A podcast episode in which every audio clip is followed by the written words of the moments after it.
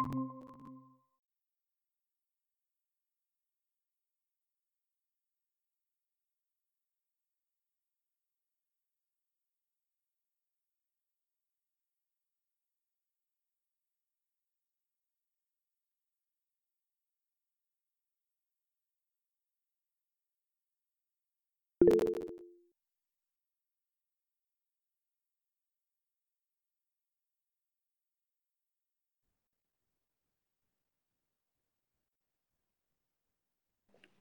Hola gente, buenas tardes.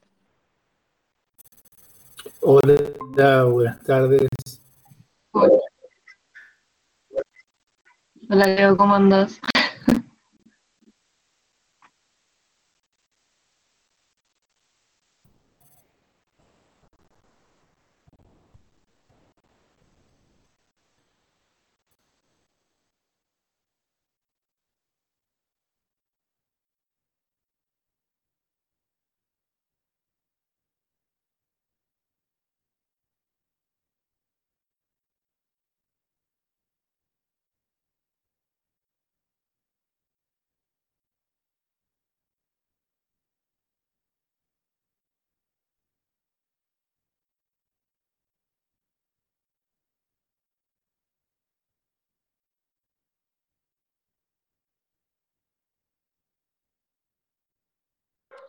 Che, alguien se lo publica en el grupo de Facebook porque vieron que por ahí es media colgate.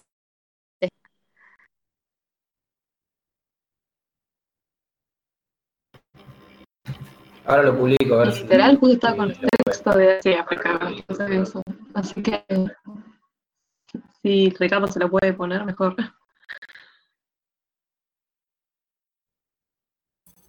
Eh, ¿qué- per- perdón, le estaba hablando a Leonela, porque... Sí, Richard. ¿Qué, ¿Qué quieren que haga? Que si le podés, eh, o alguien, cualquier persona, no hay drama, Sí, en el sí, grupo sí. De, de Facebook, publicarle el link, pues por ahí ella no lo encuentra o no sé. Igual me lo pasó Bueno, rato. Bueno, no soy muy hábil yo para esta cosa, pero eh, me las arreglo. Ahora, ahora lo intento. Eh, avísame, Ricardo, si no lo publico yo. Intento, intento, intento.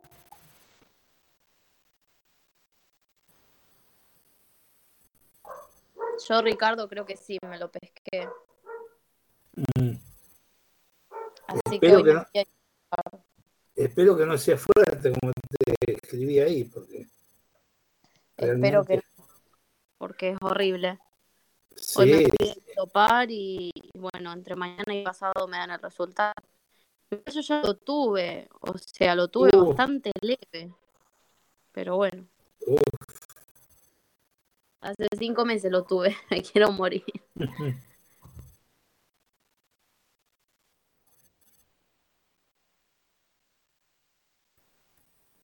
Hola, Mae. eh, Matías, ¿dónde tengo que escribir? Donde dice, crea una publicación pública. Así es.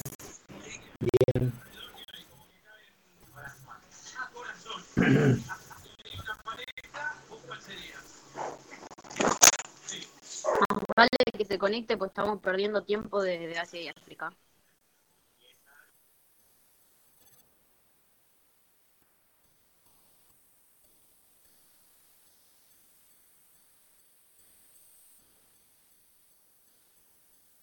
Le pongo que somos seis. Yo te diría que no le pongas cantidad porque si no Sí. no se va a conectar Sí. porque va a decir. por eso lo dije. No, para- José, que no eh, somos Voy a armar otra con en otro que yo dije. Eh, está- Es impredecible.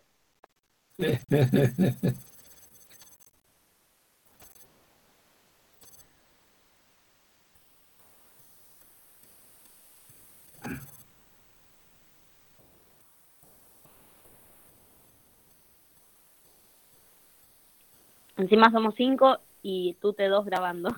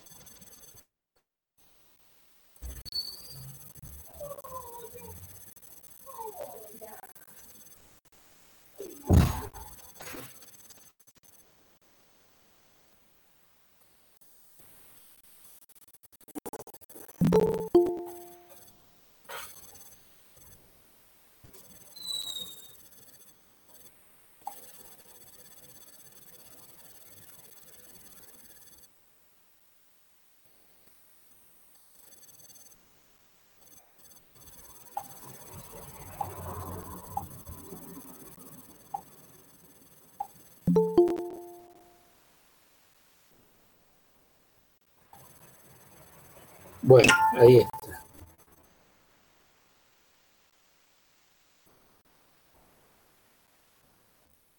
Vamos a ver qué contesta.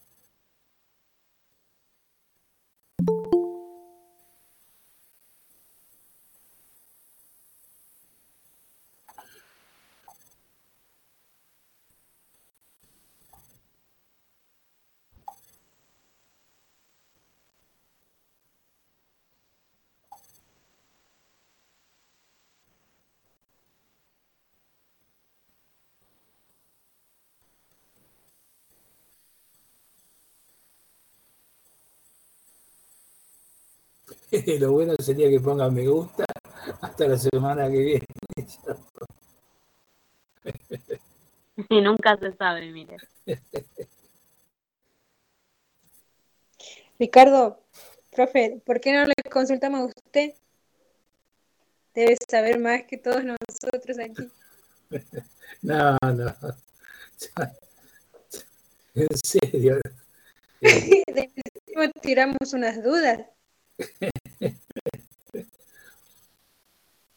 Lo que pasa es que yo venía estudiando la materia desde el año pasado, es que ya cuando sacaban algún tema, lo- medio que lo, lo conocía porque lo había leído, pero también tuve mis tropezones, ¿eh? no se vayan a creer que eh, fue todo fácil. Algún día se los voy a contar, después, más adelante.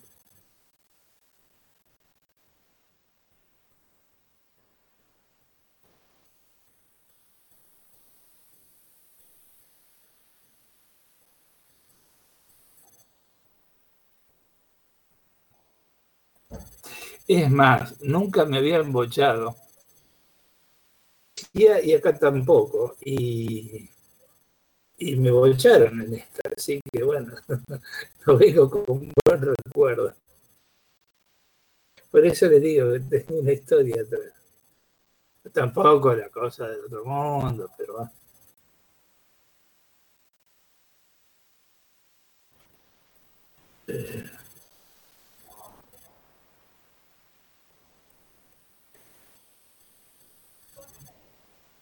Yo también, igual que he visto la- lo que han escrito ustedes, no veo la hora de, pasarla y, y seguir con Historia de América, que bueno, lo que, perdón, Historia de Europa, uno, que ya la había empezado a hacer, la tuve que dejar, que me gusta más, porque, bueno, en definitiva, por más que me traten de seducir, eh, lo que yo busco es ni, ni, ni la antropología ni, ni la filosofía. Bien, yo entiendo que son cosas interesantes, pero Ricardo, eh, a mí me gusta la historia. Sí, ¿qué materias estás ahora? únicamente esta, porque venía de, un, de toda una cuestión relacionada con mi señora que estuvo enferma. Yo he empezado en el año eh, a ver, espérenme, en el 19 empecé. Ahí rendí historia. Bien, bien, yo hice con eh, Adriana Pons eh, y, y todo el grupo de, de la noche. Y también eh, al mismo tiempo cursaba problemática de saber con, eh,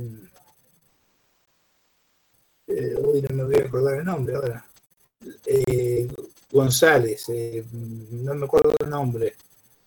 Sí, María, ¿Cómo, cómo es el nombre? María Victoria. María Victoria. con María Victoria. Bueno, ahí había rendido un parcial nomás, pero bueno, que por la cuestión de mi señora y, claro, perdí la regularidad, tenía que rendir como libre. Eh, de todos modos, eh, convengamos que como ya me conocían y tenían algunos antecedentes, si bien rendí como libre, eh, digamos que, que estuvieron bien en, en la mesa, estuvieron muy generosos conmigo, eso no puedo, eh, no puedo decir nada. Y yo ya tenía empezada mm, historia de Europa y espacio y sociedad. Y ahí dejé, bueno, y cuando volví dije, bueno, me voy a sacar esta, que es la única que me queda de la parte introductoria. Y bueno, eh, intenté hacerla libre con el resultado que más o menos ustedes entrevieron de lo que yo ya dije y, y bueno, por eso me anoté acá para como regular. Eh, no era tanto tiempo y, y más o menos se dio bien. Y en eso estoy. Después, ahora lo que quiero, ya estoy inscrito, estoy en Historia de Europa. Lo que pasa es que yo tampoco puedo asumir tantos compromisos porque tengo otras cosas para hacer. Decir, no es que estoy dedicado exclusivamente a la facultad tampoco. Eh, eh, convengamos que yo tampoco estoy desesperado por recibirme y no sé si me voy a recibir. Yo estudio esto porque me gusta, honestamente. Ustedes van a, eh, van a hacer de esto la profesión. Yo lo entiendo porque, bueno, cuando estudiaba abogacía eh, tuve la misma experiencia, ¿no es cierto? Es otra, es otra realidad. Hay otras urgencias también. Lo mío es más distendido. A ver si me contestó. Sí, recuerde, nosotros con, con filosofía, eh, con esta profesora, tuvimos una, una experiencia media rara. Con, con María Victoria González. Sí, sí, digamos, al final de- del cuatrimestre, Sol, la el Ah. hombro, eh, nos dio clases de consulta, digamos, muy bien, pero el parcial tardaron 15 días en corregirlo. Eh, bueno, en, en una reunión ella dijo que, que se había quedado mirando una serie, que por eso no nos corrigió, que la disculpemos, que no sé qué. Y ahí después se vino en picada porque avisó parcial el resultado y creo que ahora en dos semanas los chicos tienen el recuperatorio y a la semana siguiente es el final, entonces, no sé, viste, como que se manejaron un poco mal. Pero bueno, Son bastante exigentes, ¿eh? Son- y a mí me da miedo el final. sí, sí, son bastante exigentes. Eh, eh, he visto que no, contrariamente a lo que uno imaginaría, en el sentido que, bueno, estos alumnos son de historia, nosotros medio como que nos metemos un poquito en la filosofía, pero no, no es así. Tenés que ser muy puntual en algunas cosas porque si no, eh, mal. Tal cual, se nota eso que decís. De que nos ven como alumnos de historia, bueno, entonces les damos Sí, todo. sí, por ahí pasa, por ahí también. Eh, y bueno, no terminé tan mal, me saqué siete. Eh, en historia no, Ah, porque Demasiado sí, bien. sí, sí. Eh, lo que pasa es que lo mío, como dije recién, era historia. Eh, nueve. Pero porque me gusta más, me, me- me- me siento más cómodo en historia. Aparte, eh, estudiar filosofía, para mí que conozco muy poquito las cuestiones, eh, me significaba todo un esfuerzo. Estudiar historia no. Eh, siempre implica un esfuerzo, pero eh, era un esfuerzo que por ahí era agradable, por ahí eran temas que me gustaban, temas que me atrapaban. La historia, eh, eh, Claro, sí. Al ser algo que a uno le gusta, Sí, es otra sí. cosa. Es que mm, estas son materias introductorias que por ahí, no sé si las vamos a usar en algún momento, no sé si las aplicaremos en, en la profesión, pero Mira, hace, hace a tu, hace a tu formación profesional general. eh, digamos que no está nada nu- bueno que, que, que si que, no tengas una preparación en letras y sos profesor de historia. Entonces, eh, el primer día vas al aula y escribís con, con, con C, ¿viste? ¿No es cierto? O historia sin H, qué sé yo. Más o menos así la cosa. Pero bueno, es, una preparación general. eh, Hacia lo que a, la profesión, hacia un alumno egresado de la universidad. Eh, Es lo mismo que en, Derecho. En Derecho no sé, todas las materias que, que se cursan y que se estudian, que se rinden. Pero bueno, una idea más cabal sobre la cuestión. Eh, no, yo creo que es interesante porque en cierto punto hay una relación muy estrecha con la filosofía, Sí, la historia, la antropología. Sí. Pero eh, claro que nosotros no, no sé si, si lo aplicaríamos, digo, al momento de enseñar. Ahora sí, a lo mejor la persona que se va a dedicar a investigar por el tema de que, bueno, muchos historiadores han sido filósofos. Lo que pasa es que en ese, lo que Eh, pasa que en esa hipótesis eh, tenés que volver a, a, a- rever todo. Esto que damos acá eh, te sirve como para que, ah, sí, cuando yo ingresé escuché el nombre de fulanito, ¿viste? Mucho más, ¿no? Vos- tampoco es tan profundo el, el conocimiento que tenemos, ¿no? Eh, eh, y, claro, obviamente la filosofía se conecta con todo, se conecta con el derecho, hay, una filosofía del derecho, hay una introducción filosófica al derecho, bien hay una, eh, digamos, un fondo filosófico de la historia, Eh, pero ya después si te querés dedicar a, a una profundización, ya tenés que trabajar otro tipo de bibliografía, eh, hacer otro tipo de consulta, el trato es distinto, los, los, los que te asesoran también andan por otros caminos. Eh, esto es, es como para que eh, sepas más o menos de qué estamos hablando, nada más. Creo que Sí, sí, la punta de sí, algo así, algo así.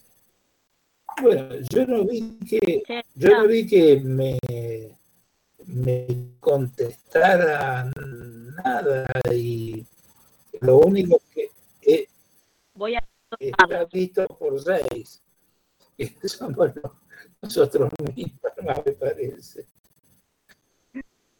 A ver, voy a salir Bueno, y la voy a llamar a ver si me entiende el teléfono de yo. Ya vengo. Yo le mandé a la profesora por Facebook y nada, ni el visto. No, no, acá, acá tampoco, acá.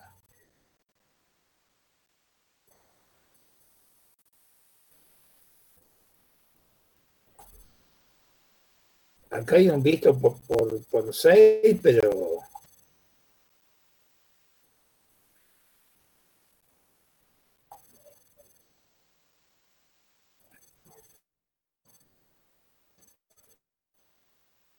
Ninguno de esos seis la persona.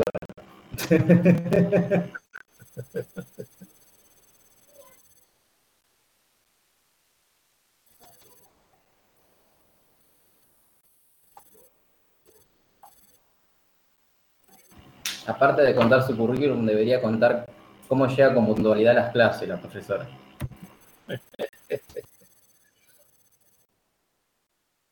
Ahora, ahora hay ocho que lo vieron somos los que estamos conectados nomás.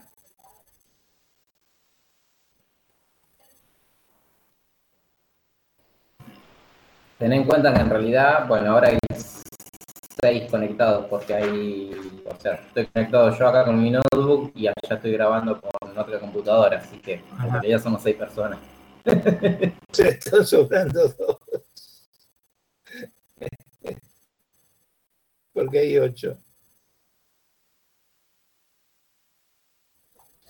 Maggie Rodríguez, Facundo Drab, Silvana Gómez, Ayelén Canalla, Cecilia Sandoval, Matute Muchuti y Anto Díaz.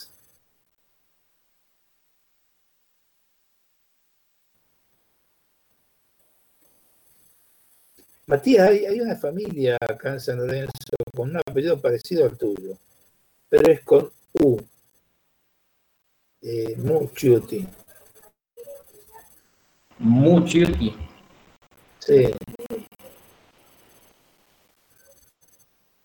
No creo que sea pariente tuyo. Y lo ubico porque es abogado también. Pero ya te digo, con. No me acuerdo si es con una C o con dos C. Pero me parece que es con dos C.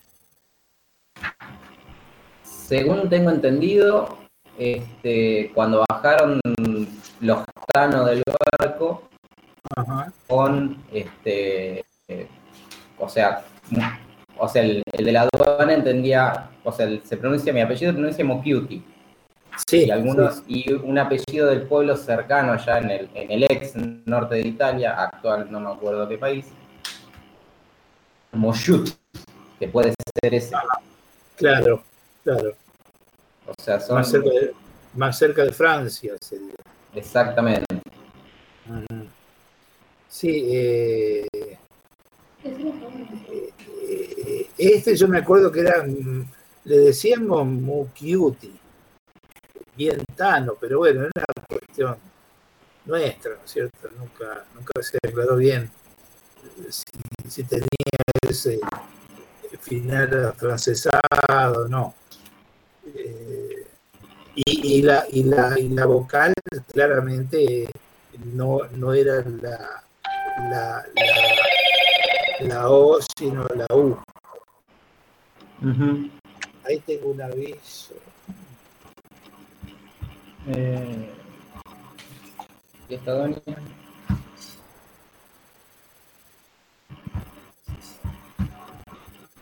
¿A quién le había dicho que a las 19 y, y 10 estaba... Ah, A mí, a mí, a mí. Pero la llamé, no contesta. y son las... Leonela, son las y 30. Ya pasamos el el límite de la tolerancia de 15 minutos. Sí, yo digo que... eh, eso- el gato. Eso, eso de, los de los 15 minutos no, no, no le llevo mucho el apunte en, por lo menos en este tipo de, de clases, porque, y sobre todo porque si jamás se toma asistencia, y nos lo dicen que no toman asistencia, y nos dicen que no le van a llevar la punta a la asistencia. O sea que eh, no, no, no sería relevante. Eh, digo porque, bueno, se supone que es un, horario convenido, ya nos caímos del, del, del cuatrimestre, estamos en el segundo cuatrimestre. Estamos acá porque queremos estar, porque le pedimos, ella lo accedió, íbamos a seguir conversando del tema. Todavía no sabemos, yo vi algunos perdiendo tiempo de perdiendo tiempo de estudio de otras materias que son correlativas. Sí, aparte de eso también eh, estaba viendo en, eh, en el grupo hay distintos comentarios en cuanto a que no habría acuerdo todavía en la modalidad del examen. Pese a que de la manera que yo lo entendí, lo escuché y lo y pensé que iba a ser, eh, no sería como lo están diciendo, ¿no? Se había hablado de que podríamos eh, en grupos de, tres, dijo eh, Nicolás, que hasta cuatro, pero como máximo, como un, como digamos, como a, lo sumo cuatro. Y después por... Era más una, mesa de charla. Sí, sí, sobre estos temas y sobre lo que Nicolás dio en las clases prácticas, ¿no? Y obviamente teniendo rendido los dos, o mejor dicho, teniendo aprobado los dos eh, exámenes, los dos trabajos prácticos que se hicieron. Bueno, eh, pero pareciera como que, que, no es así, que va a haber una fecha el día 23, pero no, digamos, todo es, eh, es el correveidile del pasillo, nada más, no, hay nada, no hay nada concreto.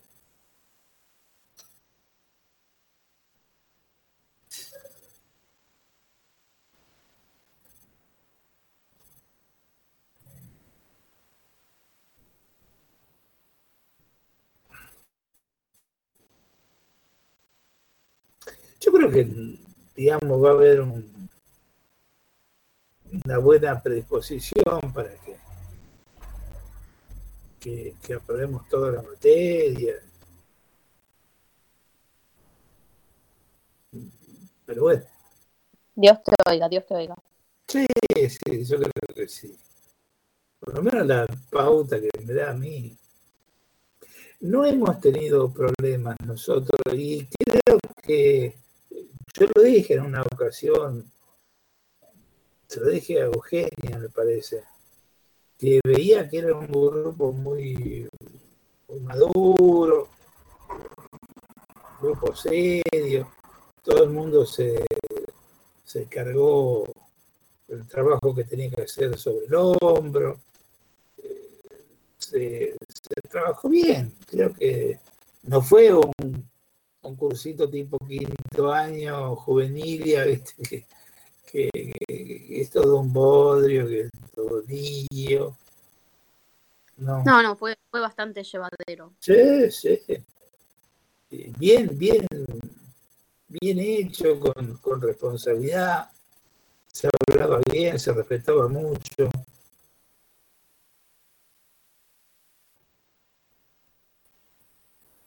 Por eso, si, si fuéramos a ser coherentes y estuviera todo en consonancia con lo que vino ocurriendo, tendríamos que pasarlo más o menos bien al examen. Y esperemos que así sea. Por el bien de todos, ¿no?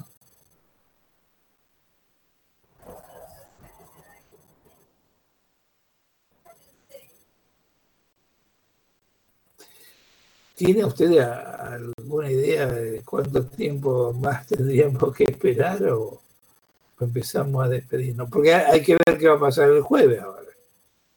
Yo creí que el jueves pasado íbamos a tener clases con Nicolás.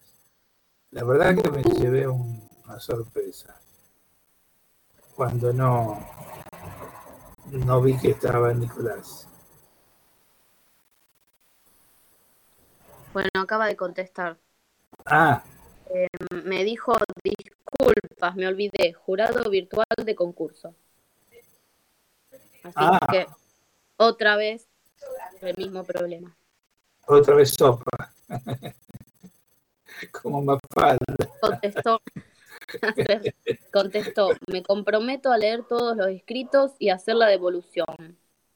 Respecto a la regularidad, quienes hayan presentado los trabajos prácticos están regulares. Bueno, y la clase de consulta nos la ponemos en el traste. Bueno, pero de todos modos, eh, hubo Eh, ¿Viste? Ah, dos importantes. Perdón, Si- Silvana, sí. No, es que estaba por comentar, este, hay muchos chicos que, que no les aparece la regularidad de esta materia y se tienen los trabajos prácticos. Entonces habíamos consultado a Nicolás y él nos dijo no pasa nada, o sea, él tenía el listado de los prácticos y entonces dice estamos regular. Sí, sí, varias veces lo dijo también. Y, pienso que eh, debe tener eh, Nicolás todo registrado. Eh, él se fija más y anda más por comunidades, no por Facebook. Y, me parece que es más seguro. Además es más específico comunidades que, que Facebook. Eh, eh, a mí me ha contestado cada vez que le he enviado algún pedido, eh, me ha hecho aclaraciones, comentarios sobre los trabajos, así que yo creo que eso está registrado. Así que bueno, tenemos que, pensar que va a ser así, como lo están prometiendo. Y bueno, con respecto a lo de hoy, eh, todo dependerá de eh, la fecha en la cual se rinda, porque si se rinde el 23, podríamos tener el martes que viene alguna clase de consulta. O podríamos mandar algún correo electrónico preguntando si va a haber alguna clase de consulta y en su caso, cuándo. Claro, es lo que le estaba comentando a los chicos, que podríamos, aunque sea Nicolás, pedirle que nos brinde una clase de consulta eh, una semana antes o unos días antes del examen. Es costumbre, es costumbre de todos los profesores de, la, de la escuela de historia dar clases de consulta. ¿eh? Así que si, si no lográramos eh, comunicarnos el jueves, yo diría que habría que enviarle algún correo electrónico preguntándole y pidiéndosela en todo caso. Em, ahí le dije que, que nos avise cuando pueda hacer una clase de consulta. Ah, fenómeno. Me dijo que hoy a las 20 queda libre. Si quieren. Dentro de minutos. Dentro de Dentro de 20 minutos, sí. Dentro de 20 minutos la doña quiere dar la clase. La mierda. Cuando ella quiere y cuando puede. dice. Ah. Sí, lo peor es que después nosotros somos los que si tardamos 15 minutos en entrar, se van a la miércoles o, o no sé. Em, Eh, y me puso, les y me comento, puso, les com- tengo tres cátedras sin ayudantes, obvio, no me dan los tiempos. Bueno, siempre la misma excusa, básicamente. Mandamos un mail a Nico porque le mandé le mandamos un mail a Nico porque le que no lo mandamos molestemos. Que, no lo y le molestemos. mandamos a ella porque tiene tres cátedras, entonces no, no entiendo nada.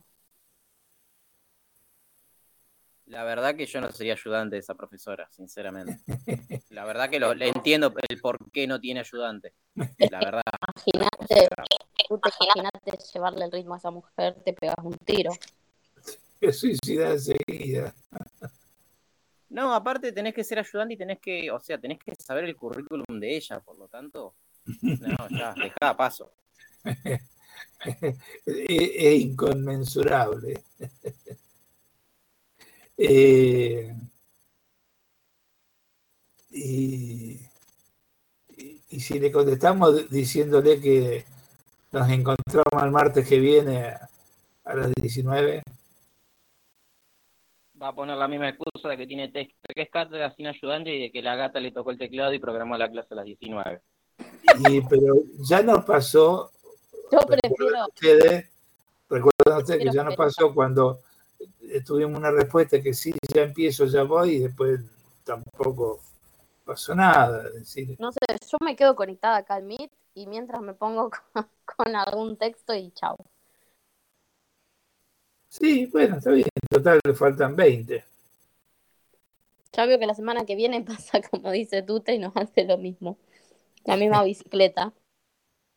Sí, ojo, no, no- no hay certeza alguna de lo de las 20. Porque si está en un jurado virtual, no sé, está tomando, se supone, un examen. Y, eh, Si se pone a hablar de la gata en el jurado ese, no va a terminar más. no es que aparte de eso, si fuera, si estuviera corrigiendo sola un trabajo, bueno, es lo mismo 20 antes o 20 de- después. Si está tomando un examen, no puede asegurar que va a terminar en 20. ¿Me explico?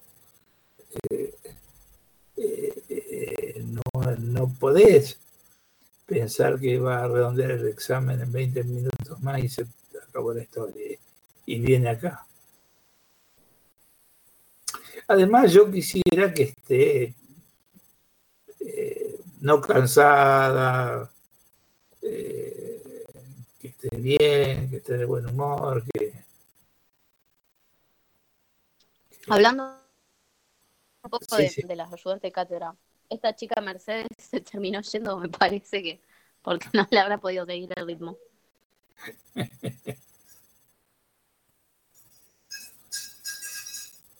Porque empezó el año eh, como ayudante, pero después no, no, después dejó, me parece. sí, sí, dijo ahora. apareció al final. Sí,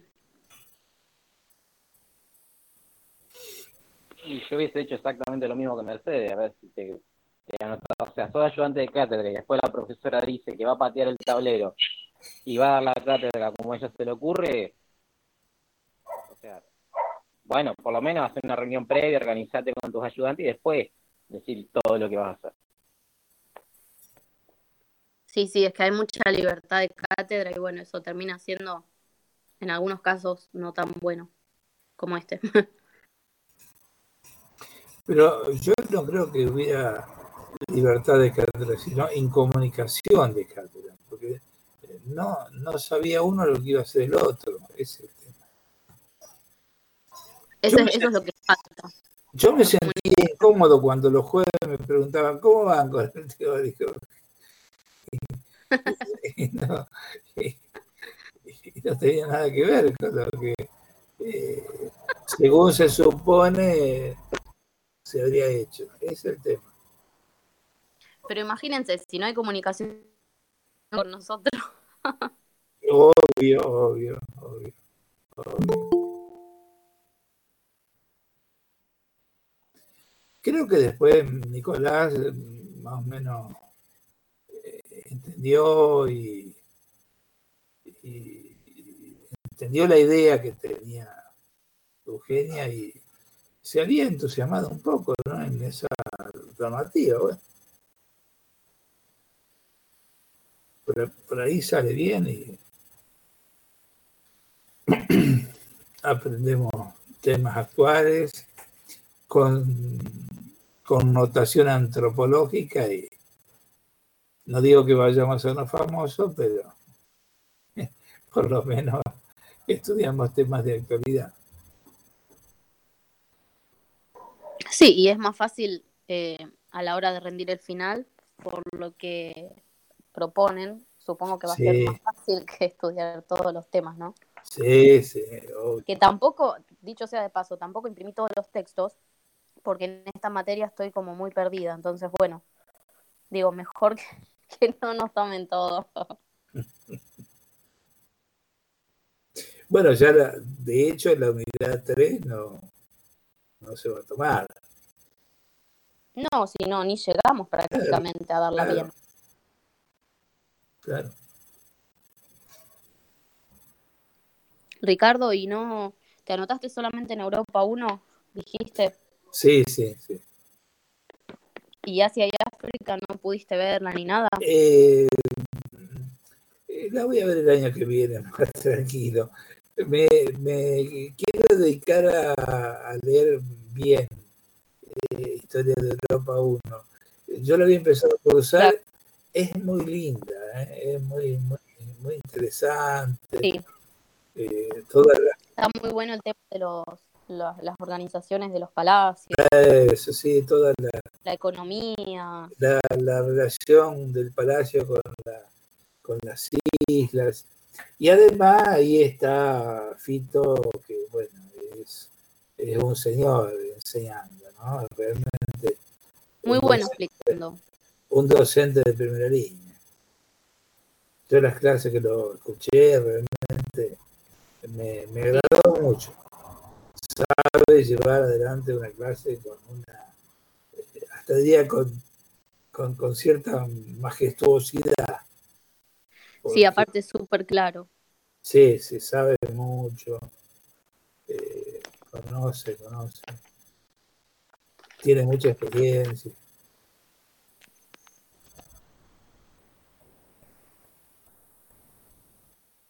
Además, bueno, eh, no tanto eh, con Grecia, pero yo algo de eh, Roma he tenido que estudiar, porque nuestro derecho está basado fundamentalmente en el derecho romano.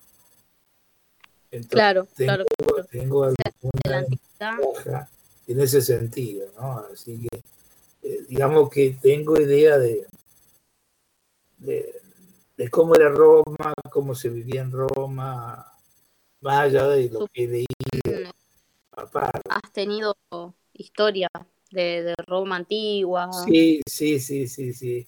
Hay, hay eh, digamos, eh, en, en- en la carrera de Derecho hay una materia ya nomás al ingreso, se llama Derecho Romano, y eh, varios capítulos de la materia, eh, digamos que casi la mitad se dedican a, la historia en Roma.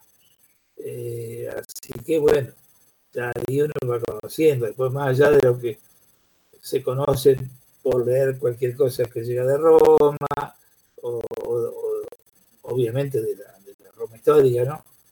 Y por otro lado, bueno, muchas costumbres y, las instituciones mismas del derecho romano, eh, créanlo, ¿no? Todavía hay muchas que están vigentes y, y son ley, eh, porque eh, hay, hay un código que se hace por orden de Justiniano, eh, emperador, que después, eh, cuando Napoleón quiere hacer un código para Francia, un código civil, toma de base ese código de Justiniano.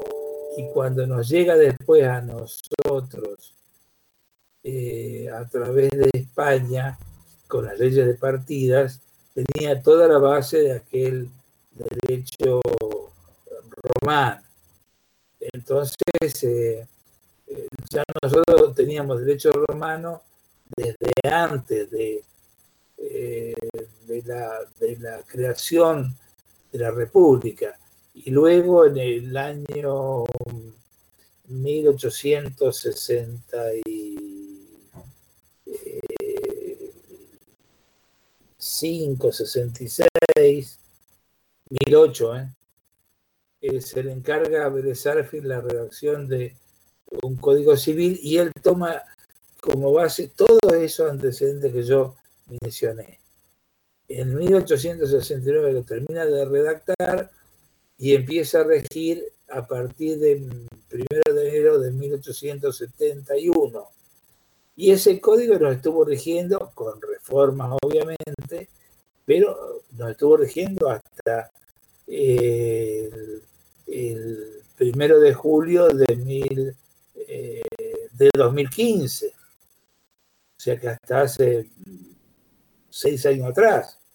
O sea, cuando yo estudié Derecho, estudié en base a ese código de Vélez Sarsfield que tenía más de 100 años y todavía estaba vigente y era bueno. Así que, bueno, eh, eso nos liga mucho con, con Roma y, y, a partir de esas instituciones podemos ver que las costumbres que habían tenían mucho que ver con, con nosotros. Claro que después acá se fue replicando mucho. Sí, en tanto sí, al derecho, sí, al, al, Estado. Sí, sí, la, los, los, menor, los menores, la, la familia, la, las sucesiones, todo eso, bueno, ya viene de, aquella época. Obvio que va cambiando. No, no es lo mismo una sucesión hoy día que una sucesión en el derecho romano, donde el pater familia decidía quién era su heredero. Y en, realidad su heredero era eh, un, solo hijo, el, primogénito, porque no querían que se desarticularan las grandes fortunas. Entonces, eh, tenía toda una razón eh, llamémosle filosófica, de sustrato para que el derecho se dispusiera como se hizo. Eh, es muy interesante el tema, pero bueno, y, y, y, eso ayuda a entender muchas cosas actuales también. ¿no? ¿Ese derecho romano está basado en, en la religión cristiana? Eh, tiene influencia, sí, digamos. Sí, sí y no, sí y no, sí y no, porque el derecho romano empieza desde antes, desde antes claro. de la aparición, desde antes de la venida de Cristo. Lo que pasa es que después, eh, eh, yo creo que eh, ambas instituciones, el Imperio Romano y la Iglesia Católica, se dan cuenta que se necesitan recíprocamente eh, y eh, unidos van dando forma a un montón de instituciones que regieron por siglos. Bueno, la excusa era había que combatir a los bárbaros. Más adelante, bueno, había que combatir el comunismo, ¿no es cierto? Pero se, lo, se, los digo como ejemplo, ¿cierto? Porque no tiene nada que ver lo que ocurría allá en, en, el año 450 a lo que ocurría en 1960. Pero eh, en realidad esa es la idea, ¿no? Es la, la, la, la unión del, de, del Estado y la Iglesia. La Iglesia eh, si bien al principio lucha contra el Estado, eh, luego eh, prácticamente forma, parte del poder del Estado y decide junto al Estado. Eh, en definitiva, la iglesia medieval es una iglesia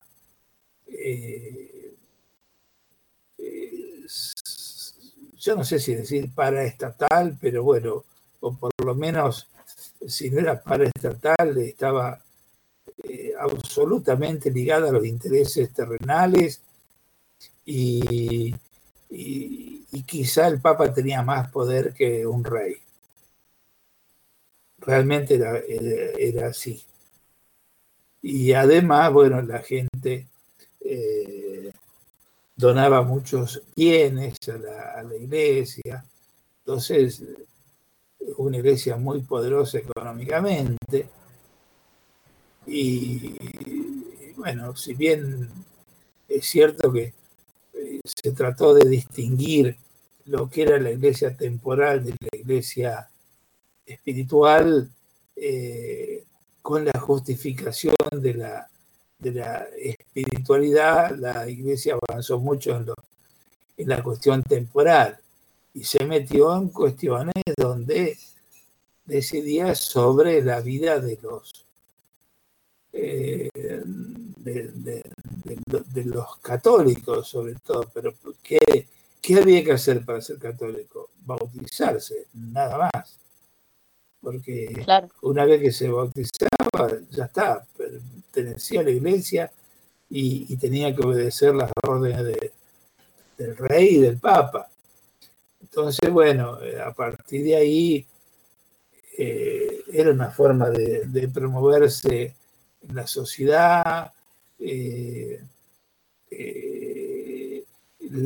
el único casamiento que había era, era, el de la iglesia. El bautismo, todo, todo lo que conocemos, que hoy día ha cambiado tanto.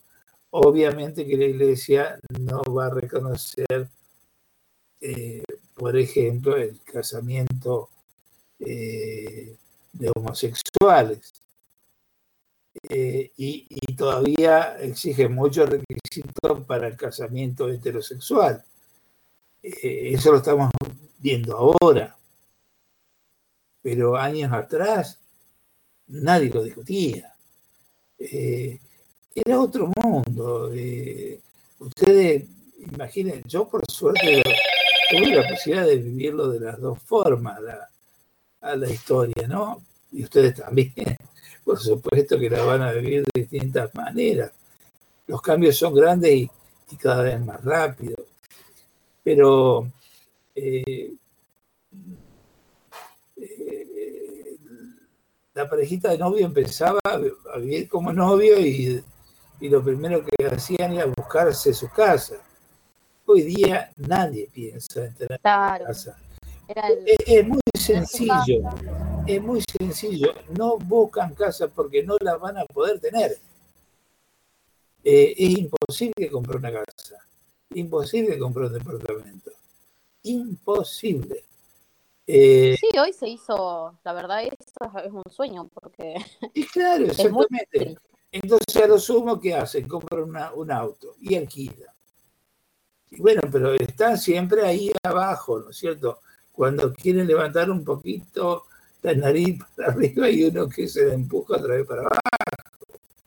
Eh, hay una realidad de, de- Yo muchas veces he hecho alusión a esto. Lo que pasa es que lo, lo he dicho en términos más, más generales, no tan, tan circunstanciadamente como acá lo estoy comentando con ustedes, pero eh, eh, estamos en una realidad muy injusta donde muy pocos tienen mucho y la mayoría tiene poco, menos de lo que necesita.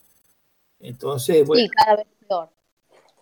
Eh, claro, Cada eh, viene el chico eh, que, que- que- que está subalimentado, el chico que va a la escuela para únicamente para comer un, quizá una copa de leche y nada más. Es muy lamentable todo esto. Yo ya que estamos te pregunto, porque yo vivo en la casa que era de mi abuela, que falleció, y soy hija única. Mi mamá, eh, esa casa se la dejó mi abuela a mi mamá. Eh, no le hizo ningún papel, ¿cómo se dice? Bien de familia, nada de eso. Sí, sí, sí. Pero pregunto, ¿a mí me quedaría la casa por, por ser la hija única o tendría que yo hacer otro papel? Mm, Y, y de tu abuela, tu mamá, ¿cómo se lo transfirió? Hizo una escritura. Claro, hizo la escritura y dividió eh, la parte de mi tío que es atrás y la parte de mi mamá que es esta que estoy yo y la casa de ella que está arriba, de mi mamá, pero bueno, esa la construyeron ellos.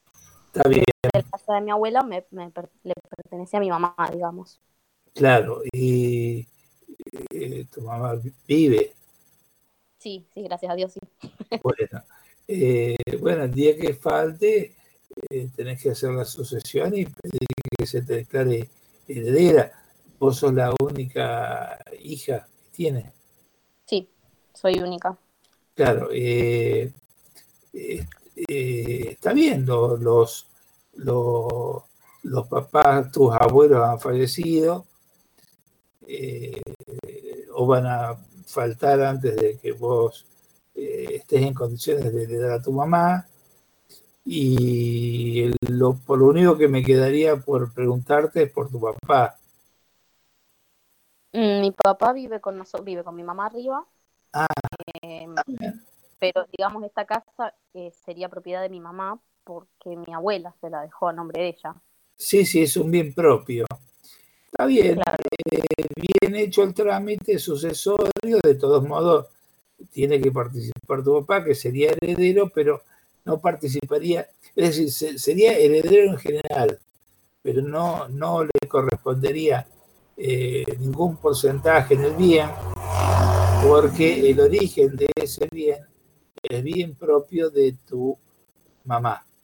Hay dos clases, hay dos clases de bienes, los propios y los gananciales. Los propios son los de cada uno de los cónyuges y los gananciales son los que son de ambos. En el caso Claro, es propio porque tu mamá lo recibe de su madre. Entonces nunca participa tu papá en la obtención de ese bien. Si fuera, por ejemplo, un bien comprado por tu mamá como consecuencia del trabajo personal de ambos, ya ahí sí eh, tendrían que compartirlo con tu papá. Claro, un auto, por ejemplo, sí, sí. En el caso sí, un auto, por ejemplo, sí, está bien.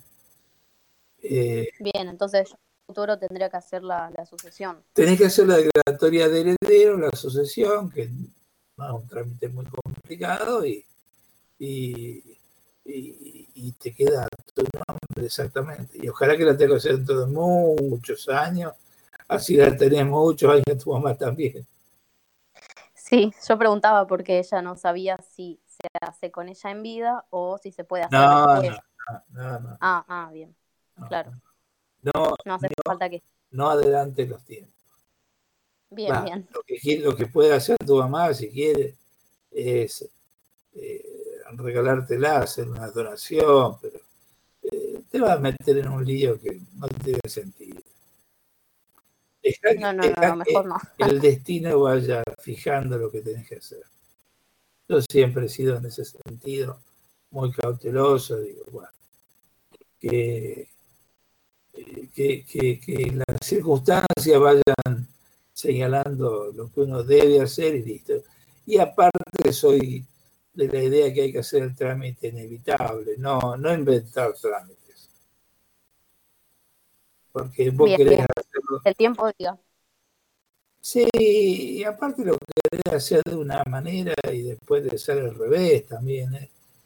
Yo nunca me voy a olvidar de un caso en el cual eh, un matrimonio, como no quería que la, eh, eh, que la futura esposa del hijo, era un hijo único, eh, y se iban a casar dentro de poco, tuviera participación en, en la casa, que era del matrimonio, eh, se adelantó a transferírsela al hijo. Se le hicieron una, no me acuerdo si una venta simulada o una donación, pero en definitiva era eso. Era una entrega de la, de la propiedad. Le transfirieron la propiedad al hijo. Bueno, eh, el casamiento venía, era, faltaría un mes, una cosa así, y desgraciadamente ese muchacho se mató en un accidente. Así que por evitar hacer un sucesorio y, o de reconocer una parte a la chica, eh, tuvieron que hacer dos sucesorios y pasar por dos velatorios. Nada agradable. Ay, Por eso le digo, por eso, en base a alguna experiencia que tengo, digo, dejemos que las cosas digan qué es lo que hay que hacer. Porque eh, Y que me muero antes. exactamente uno lo quiere torcer el destino, pero el destino es caprichoso. ¿eh? Destino Sí, eh, nunca se nunca sabe. se sabe, exactamente. Pero bueno, primero la espina, después la rosa. es inevitable. Así que hay que esperarla la rosa. Y estamos. Hablando de rosas, Ah, ¿alguien le pone en el Facebook, por favor, a, la señora Eugenia que ya estamos? sí, estamos sobre las 20.03. Ahora le escribo yo a la doña a ver qué onda. Dale, dale, tute. El, el- el encargado de las comunicaciones. El, el vocero del grupo. Sí, Sí, sí, de sí, relaciones públicas. Viste que cuando eh, asume alguien la presidencia se designa un secretario de, de, de comunicación, algo así, bueno, vamos. Sí, Propaganda. bueno, Matías hace esa, esa función.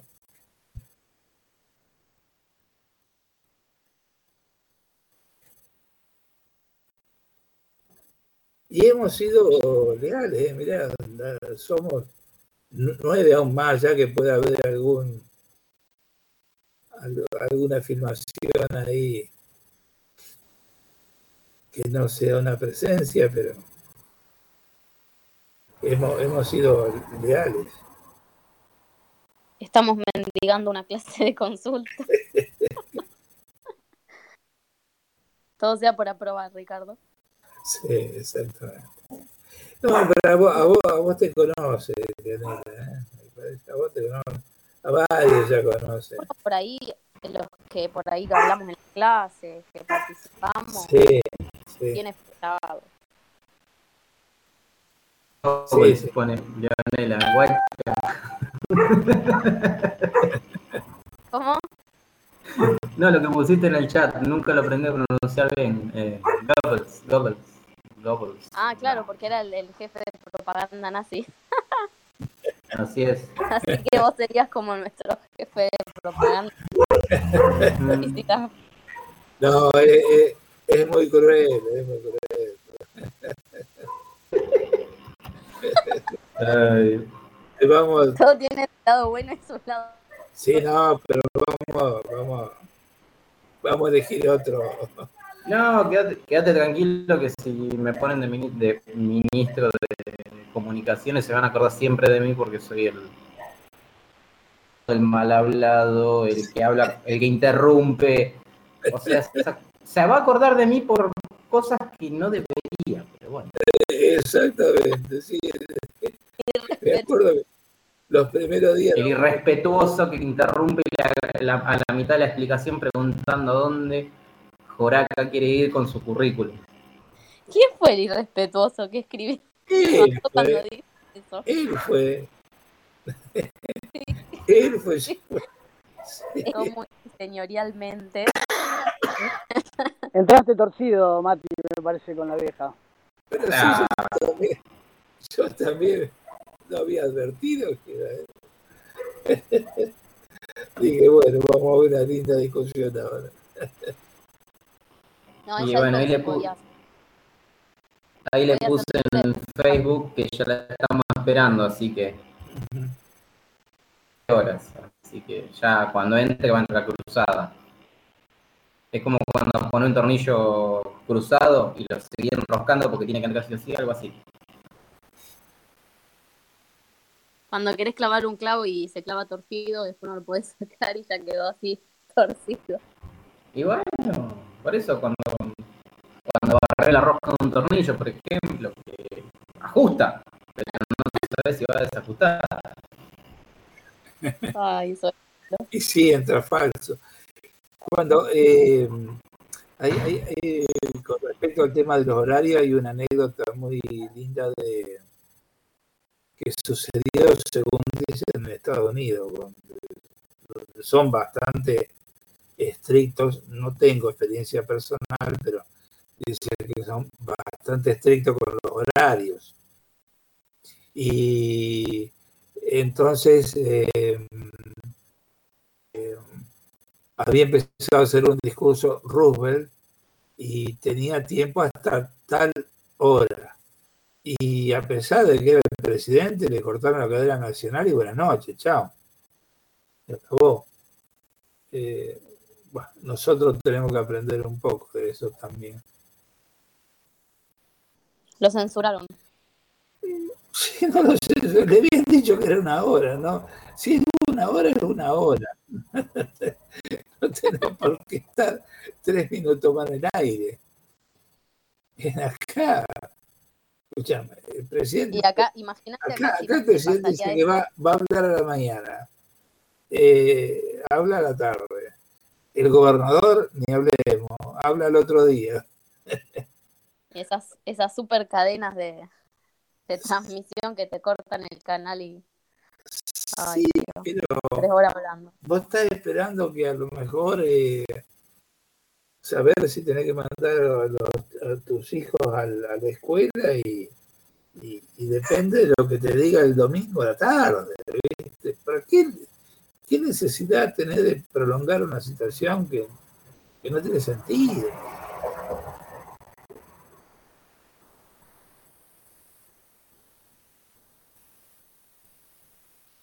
Pero somos así, nosotros somos de, de- de- de llegar tarde.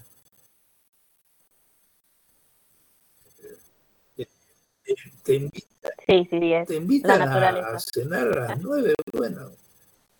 Ahí, ahí estoy de acuerdo con los 15 minutos de lo que se llama la tolerancia inglesa. bueno. 9.15, chao. Largalo, punto. Si que no llegó, no llegó. Porque si no, le está faltando el respeto al que cumplió. Sí, sí, sí, el dueño Claro, casa también. exacto. Encima que te invito a comer tarde, anda. Exactamente.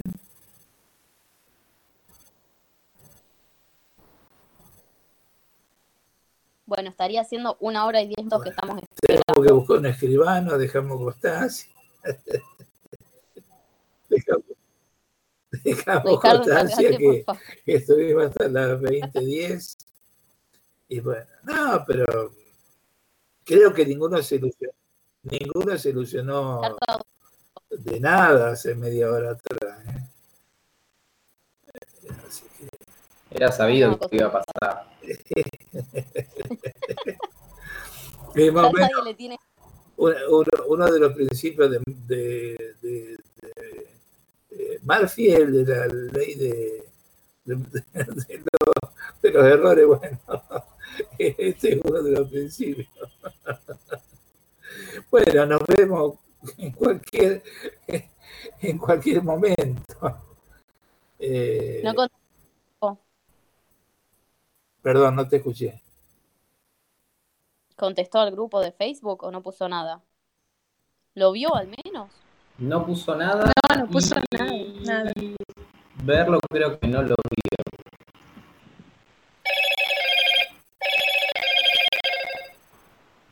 Ay, qué suplicio. Sí, no. pero-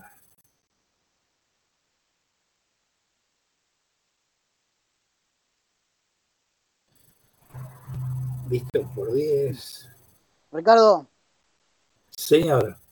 Tenemos que, armar, tenemos que armar una reunión. Sí, sí. ¿Eh? Sí, sí, sí, sí, sí. Lo tengo presente. Estoy estudiando mucho para demostrarle que estoy estudiando más que ustedes. ¿Por qué no me hace un favor? Estudiar también el, el capítulo 4, por si acaso, por si ve que me trabo. y, y te soplo algo. Claro, claro, claro. Che, ¿van a, van a preparar juntos temas? Y Sí, con, con Juan y con Ricardo, lo mismo que hicimos el segundo práctico. Ese tridente del mal. sí, los pibes del grupo. Los veteranos, los veteranos. los pibes del grupo. Eh, es que estaba para, para si, si admitían hasta tres, dijimos, bueno, vamos. Ya no fue bien antes, ¿por qué no nos va a ir bien ahora? Y Está bien, aprovechar. claro, estamos más jugados nosotros ya, ¿viste? Por ahí nos lo dejan, nos la, nos la prueban por, por, eh, por, el, por el transcurso del tiempo, nomás. Ve, ahí, ahí tenía otra figura jurídica de, del derecho romano, la prescripción adquisitiva. una casa no está ocupada, 20 años, te metes, la ocupás, pagás los impuestos, te quedás con la casa. Y ya es tuya, tal cual. Derecho romano puro. Y, y- y es actual, ¿eh? también es derecho argentino. Sí, sí, aplicado a la actualidad, 100%. Claro. Claro. Claro. A tener en cuenta. Sí, sí, ve una casa abandonada. Bueno, es la base del derecho, el derecho romano, ¿eh? Sí, sí, de eso estábamos hablando. De, de eso estábamos hablando. Y por eso yo dije que quería estudiar Historia de Europa 1. Que, que es el- la meta que me- me prometí ahora. Vamos a ver cómo va. No, pero aparte, aparte que me va a gustar eh, eh, escucharlo a Fito es un gusto también, así que eh, eh, es lindo escuchar a una persona que sabe, así que eh, eso ya de por sí es un motivador suficiente como para que uno se entusiasme con la materia. Y la estudias mejor, la estudias con, con ganas, obviamente. Eh, nos complotamos para encontrarnos el martes y si, y si Dios quiere, no, no, no, nos eh, reunimos el martes. Y si no, bueno, empezaremos de nuevo a ver cuándo nos dan la clase de consulta, sin perjuicio de preguntarle a, a Nicolás, aunque no creo que Nicolás nos... eh, eh, no, no nos haga, digamos, o mejor dicho, no creo que Nicolás asuma más compromiso que los propios. Creo que No, me parece que Nicolás ya se la ve complicada y se va a lavar las manos, le va a tirar el fardo a la vieja. Y la vieja encima no- creo que no tiene la menor idea qué hacer al respecto. Bueno, pero Creo que no Eh. entra a la clase consulta porque de- debe, debe saber que no tiene la menor idea qué Joraca, cómo Joraca vamos a hacer la materia. Coincido, coincido con Facundo. Y se olvidó de lo que iba a dar. Sí, sí, sí, me parece que. Pero bueno. eh, puede ser bueno o puede ser malo. sí, sí, exactamente. Eh, tendríamos que invocar el principio pro estudiante. Así como en derecho laboral existe el principio pro operario y en penal el principio indubio pro reo, eh, acá en caso de duda eh, que, que exista el principio pro estudiante. En caso de duda aprobamos. Entonces, aviso por las dudas. El, el ruido de agua que cae no estoy meando, lo estoy regando. No, no, yo, yo lo, yo lo, yo lo peleo, yo lo peleo al, al- al tema No, maestro, me extraña, me extraña. de que, de que hay- si, si hay dudas tenemos que aprobar. Eh, eh, digamos que No sé dónde está mi duda.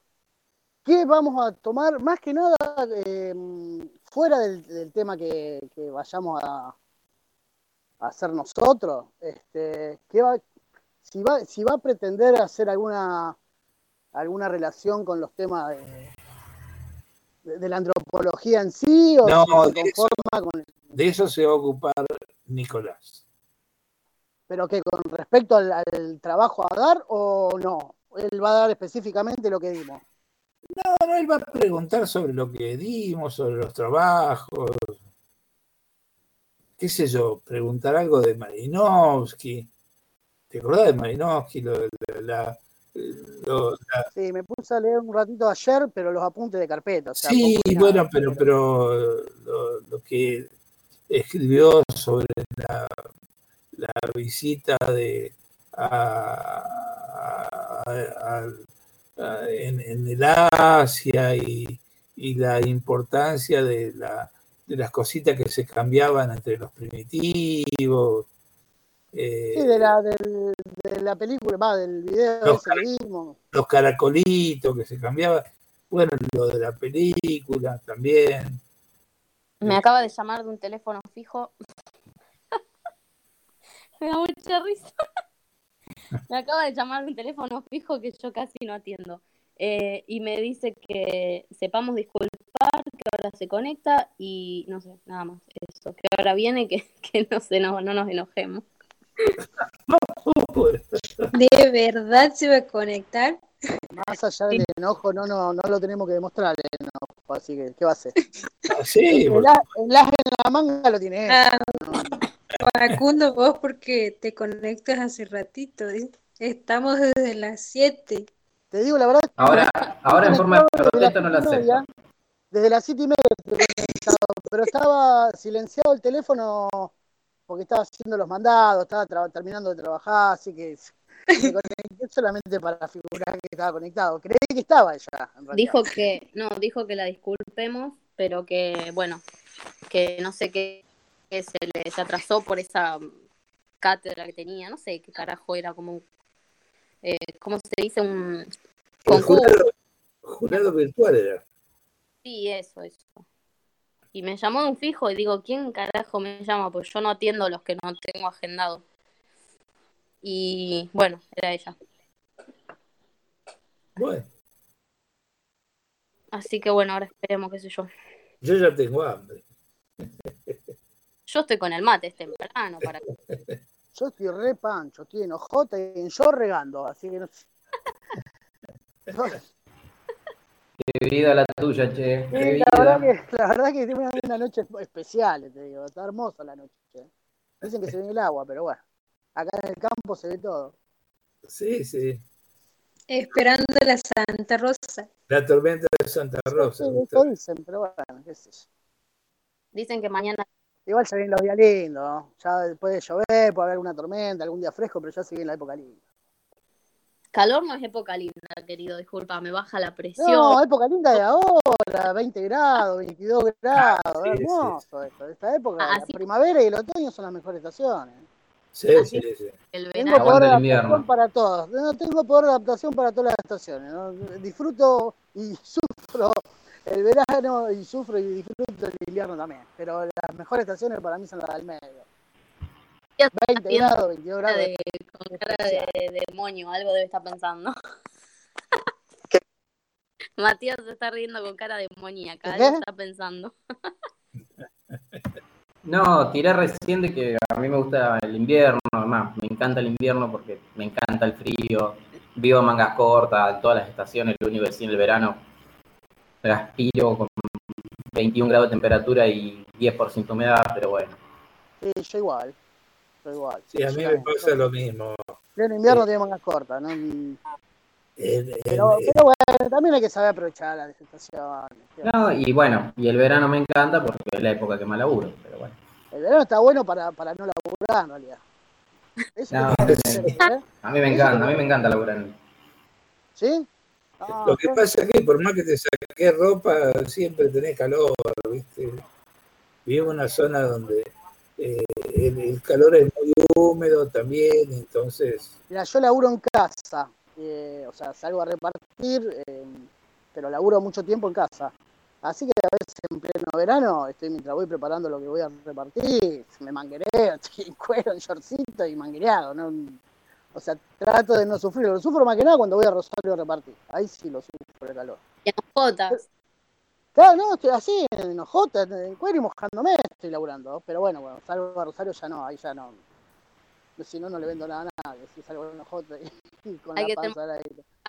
Rosario. Estrategias de venta. Sí, no, hay que disimular, hay que, hay que mostrar lo menos croto posible que uno es, porque yo nací croto, entonces no, yo disfruto estar croto, pero viste, cuando hay que poner la caripela hay que, hay que caretear un poquito. Y sí, no te queda otra. Igual este clima Sí. Sí. una cervecita. Claro, estas son noches especiales para tomar un porrón con un amigo, para. Sí, son. Y bueno, ¿qué va a ser? Mientras tanto hay que laburar. No para tener, ¿Eh? no está para tener COVID como yo, por segunda vez. ¿Estás con COVID ahora? Qué bonito. Y mañana o pasado me dan el resultado, pero yo estoy segura que sí, ya lo tuve y ya sé más o menos cómo, cómo es. ¿Tenés síntomas? Mm, Sí, sí, dolor de garganta, resfrío, dolor de cabeza, eh, un poquito de fiebre, no tanta fiebre ¿Qué como tenés? Va- ¿Vacuna? ¿Una, dos? Una tengo. Yo me puse la segunda el lunes, el martes de la semana pasada, hace una semana. Ah, van bastante bien. Sí, los viejitos ya estábamos todos vacunados. Sí, sí, yo también estoy vacunado. Pero de todos modos, eh, hay muchas dudas todavía, viste que no, nadie te asegura nada. Yo estoy seguro que me lo pesqué un par de veces y no me di cuenta, te digo la verdad, porque estuve en contacto tantas veces con... Es más, acá en el barrio le hice a tres, cuatro amigos, le hice los mandados mientras estaban empichados, ¿no? No, y puede, puede ser, puede ser que hayas tenido eh, la enfermedad de manera asintomática. y- Claro, yo, es más, yo eh, puedo tener 39 de fiebre y no me doy cuenta, no me entero que tengo fiebre. ¿no? Entonces, a veces puede pasar por ahí, al, al ser medio asintomático. Yo soy hipertenso. Tengo 16 de presión, 17 de presión y no sé, si no me la mido no me entero que tengo 16 17 de presión. Pero no. Por un lado No está bueno porque no sufrí, por otro lado está malo porque podés tener algún, algún bicho y no te enterás. Claro. Claro. No, controlate el tema de la presión alta, porque es jodido. Sí, me la, me la controlo. Lo que pasa es que lo que no controlo es lo, lo que ingiero. Ahí está el error, querido.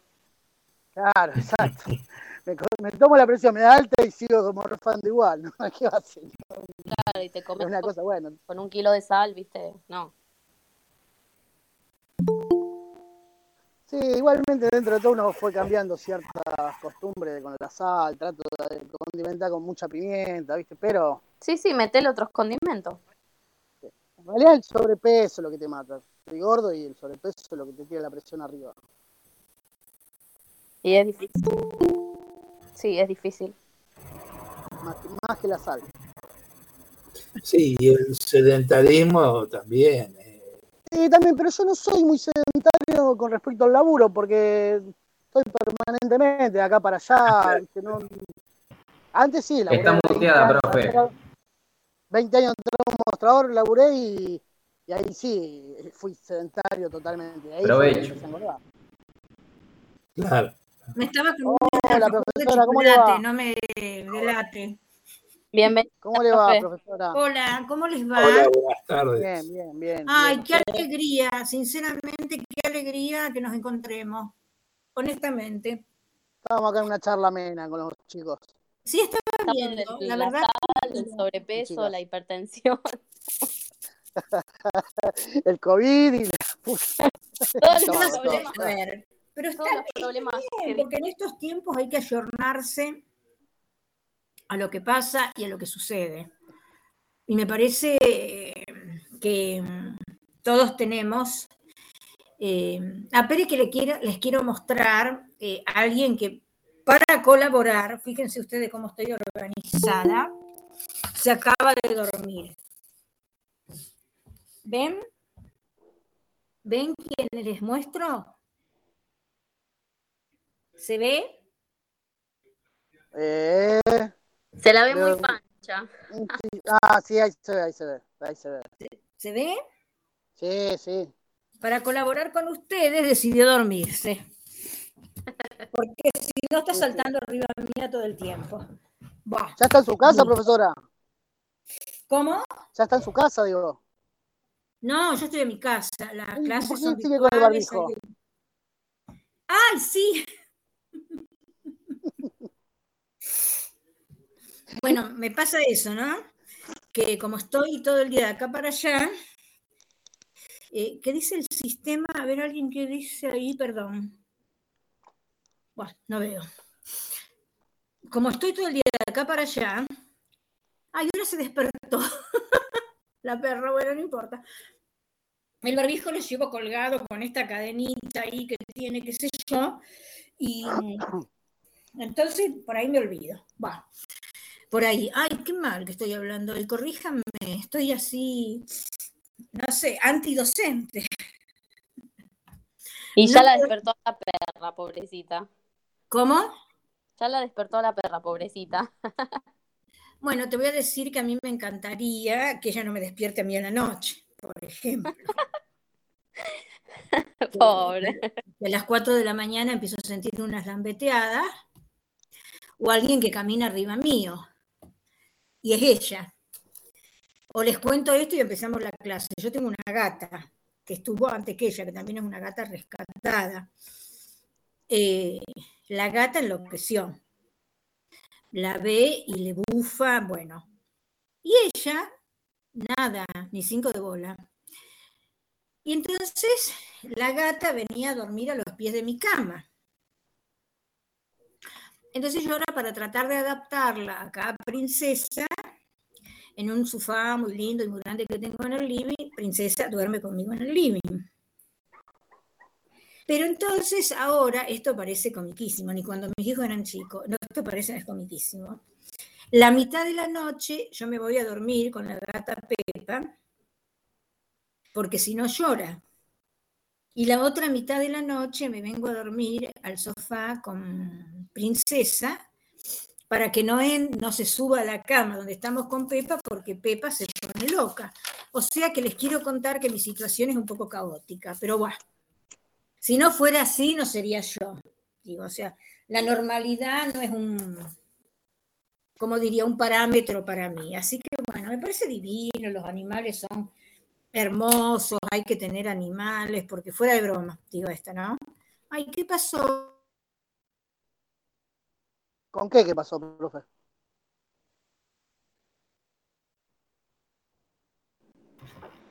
¿Se le clavó la PC o qué pasó? Profesor, y pero está ahí todavía, no está desconectado. La capaz que se le clavó la. Ahí está. Se le apagó la compu. Ay, me-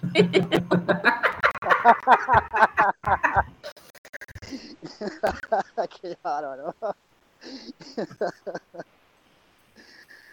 Ay, Qué divino. Ahí, está. ahí está, ahí está, ahí está. ¿a dónde? No me apareció todavía. Ahí está, ahí se unió. Está muteada, profe. Tiene que desmutearse. Dios mío, Dios mío, esta tecnología, mil años más y todavía no la voy a aprender. Bueno, en principio todas las disculpas por estas desprolijidades, digamos, en un punto. Eh, y lo que me interesaba, a ver, decirles algunas cosas como, ¿tienen eh, aprobado los trabajos prácticos? Sí, A ver, ¿por qué digo esto? Díganme en qué situación está, porque yo voy a hablar con el profe, ¿no? Que dicta, eh, bueno, el práctico, eh, para que considere, ¿no? Porque mi idea, siempre, yo creo que se los dije a ustedes, mi idea es regularizar a todo el mundo. Entonces, a ver, esto entre nosotros y nosotras. Para regularizar, tienen que tener los prácticos. Bueno, si no están aprobados, veremos cómo lo resolvemos. Pero yo tomé esta decisión. Todo el mundo que presente los prácticos como un, ¿cómo diría? Como un marcador que indique que, bueno, que la regularización está. Después vemos qué hacemos, si le hacemos hacer otro trabajo, si sí, si no. Pero quiero que se queden tranquilos como eso. Yo no voy a dejar a nadie colgado, a nadie colgado ni colgada. Eh, me importa un pepino lo que diga la UNR. eh, yo me paro frente a esta situación tan tremenda, tan terrible, tan espantosa, eh, donde todos estamos pendiendo de un hilo y me parece una tremenda estupidez. Discúlpeme, y que ya se los dije. Cualquier momento, ¿usted Leiva es abogado? sí, sí. Todavía Bueno, lo soy. Gracias. Todavía lo soy. Me voy a morir siendo abogado. Bueno, no, no se muera, por favor, que en una No, vez se no. necesitar que me defienda. No está en mis planes. Bueno, por favor no se muera porque me parece que con todo el bolonque que yo estoy haciendo en la universidad me van a querer echar eh, y va a ser muy divertido que nos defendamos, digamos. No, en serio que digo que, a ver, no se puede eludir la realidad. Todo cambió. Aparte, hay algo que tiene que ver, no, no es una rutina como esto que uno decía, ay, no, Marcos. Bueno, me voy a la facultad, después me tomo un café con mis amigos, después vuelvo a mi casa. No. Todos estamos pendientes de un hilo. Todos tenemos miedo. Todos estamos haciendo un esfuerzo muy grande por hacer las cosas. Aún los que no juzgan e intentan, como por ejemplo esta necesidad de decir, bueno, si no tiene todos los prácticos aprobados, eh, no, yo no estoy de acuerdo con eso. Por otro lado, yo soy la titular de la asignatura, el jefe de trabajos prácticos, y yo le tengo mucho respeto, el director de la carrera de antropología, pero que me disculpe. En mi cátedra, en mi cátedra, yo tengo lo que se llama libertad de cátedra y voy a hacer lo que considere más adecuado. Y me importa un pepino, eh, eh, disculpen la grosería, lo que digan los otros. Con esto les digo los quiero tranquilizar. Punto uno. De todas maneras, eh, a ver, no pongan la cabeza. Si, a ver, hay prácticos que deben o algo por el estilo, bueno, intenten, mándenlo, inténtenlo, bueno, digamos, como esta cuestión de que, a ver, insisto en esto. Eh, a ver, que el práctico tenga que ver con cumplir una reglamentación que dice tiene que haber tantos prácticos. Si el práctico parece o no, porque las opiniones son diversas, que no está bien, bueno, lo vamos a revisar. Y si no está bien, lo vamos a acompañar para que lo haga de nuevo. Esa es mi posición. Y yo soy la titular de la cátedra. Y de ahí no me va a mover nadie. No, y esto no lo digo, no estamos en un momento leccionario, digamos, como que me hago la buenita. No, a ver, yo sé, a ver, yo siempre he sido muy exigente, a ver, les comento una anécdota. Eh, a ver, exigente en términos positivos, de decir, esta universidad es pública, laica, gratuita, no lo desperdiciemos. No lo desperdiciemos. Asumamos el compromiso, somos estudiantes, estudiemos. Con los esfuerzos, en la medida de lo posible, comentando si se puede o no se puede algo, de lo más abierta, ¿no? Pero bueno. Eh, entonces yo siempre me, a ver, me paré en ese lugar donde digo que siento que la educación graduada es un elemento importante, no digo que no, pero también esa cuestión de pararse en el lugar de, ¿cómo diría? Magnánimo, yo soy el que sabe todo, el que te puedo habilitar o inhabilitar, me parece fascista. Uno, a ver, como docente, ¿qué hace un docente? Acompaña un proceso de conocimiento. Y si un estudiante no resulta, en gran parte tiene que ver con el docente. Entonces digo que, quiero que se queden tranquilos con eso. Yo no voy a permitir que a nadie lo dejen colgado, porque, a ver, digo esto. Está bien, regularizó, o lo dejamos regularizar. Bueno, si va al examen final y no estudió, bueno, ese es otro tema. Pero lo que yo quiero es que nadie quede por fuera de esta instancia de haber cursado. Y no solamente eh, por el hecho de decir camino por los escalones de la universidad, porque es un momento de contención, es un momento donde los que los y las que somos docentes, por lo menos yo, me distiendo total y absolutamente. Un momento que lo disfruto infinitamente con ustedes. Y es un momento donde uno o una se baja de la realidad tan tremenda, tan espantosa. tan terrible.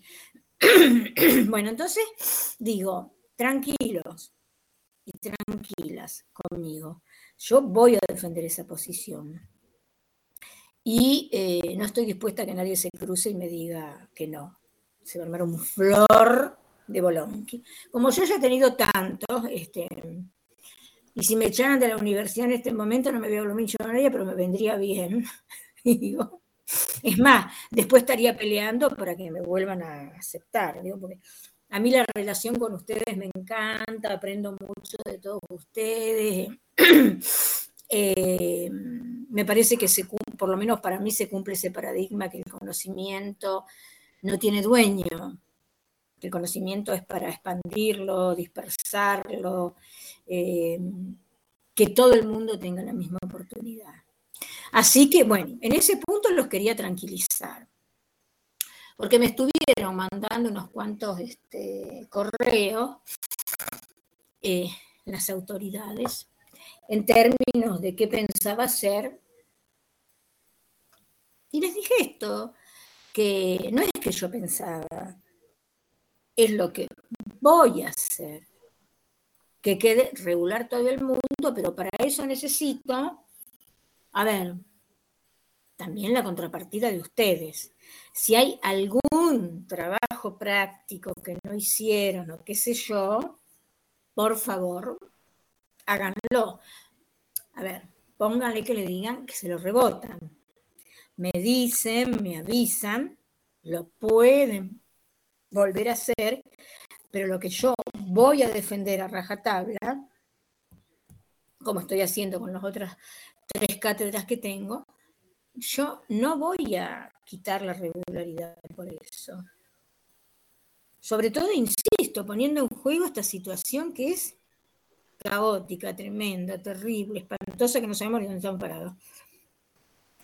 Ay, mira, no sé, eh, Joel, cuántos trabajos prácticos fueron, porque, este, bueno, le dejé pista libre eh, al profesor, eh, y el profesor, ustedes saben que es el director de la carrera de antropología, el profesor de los prácticos.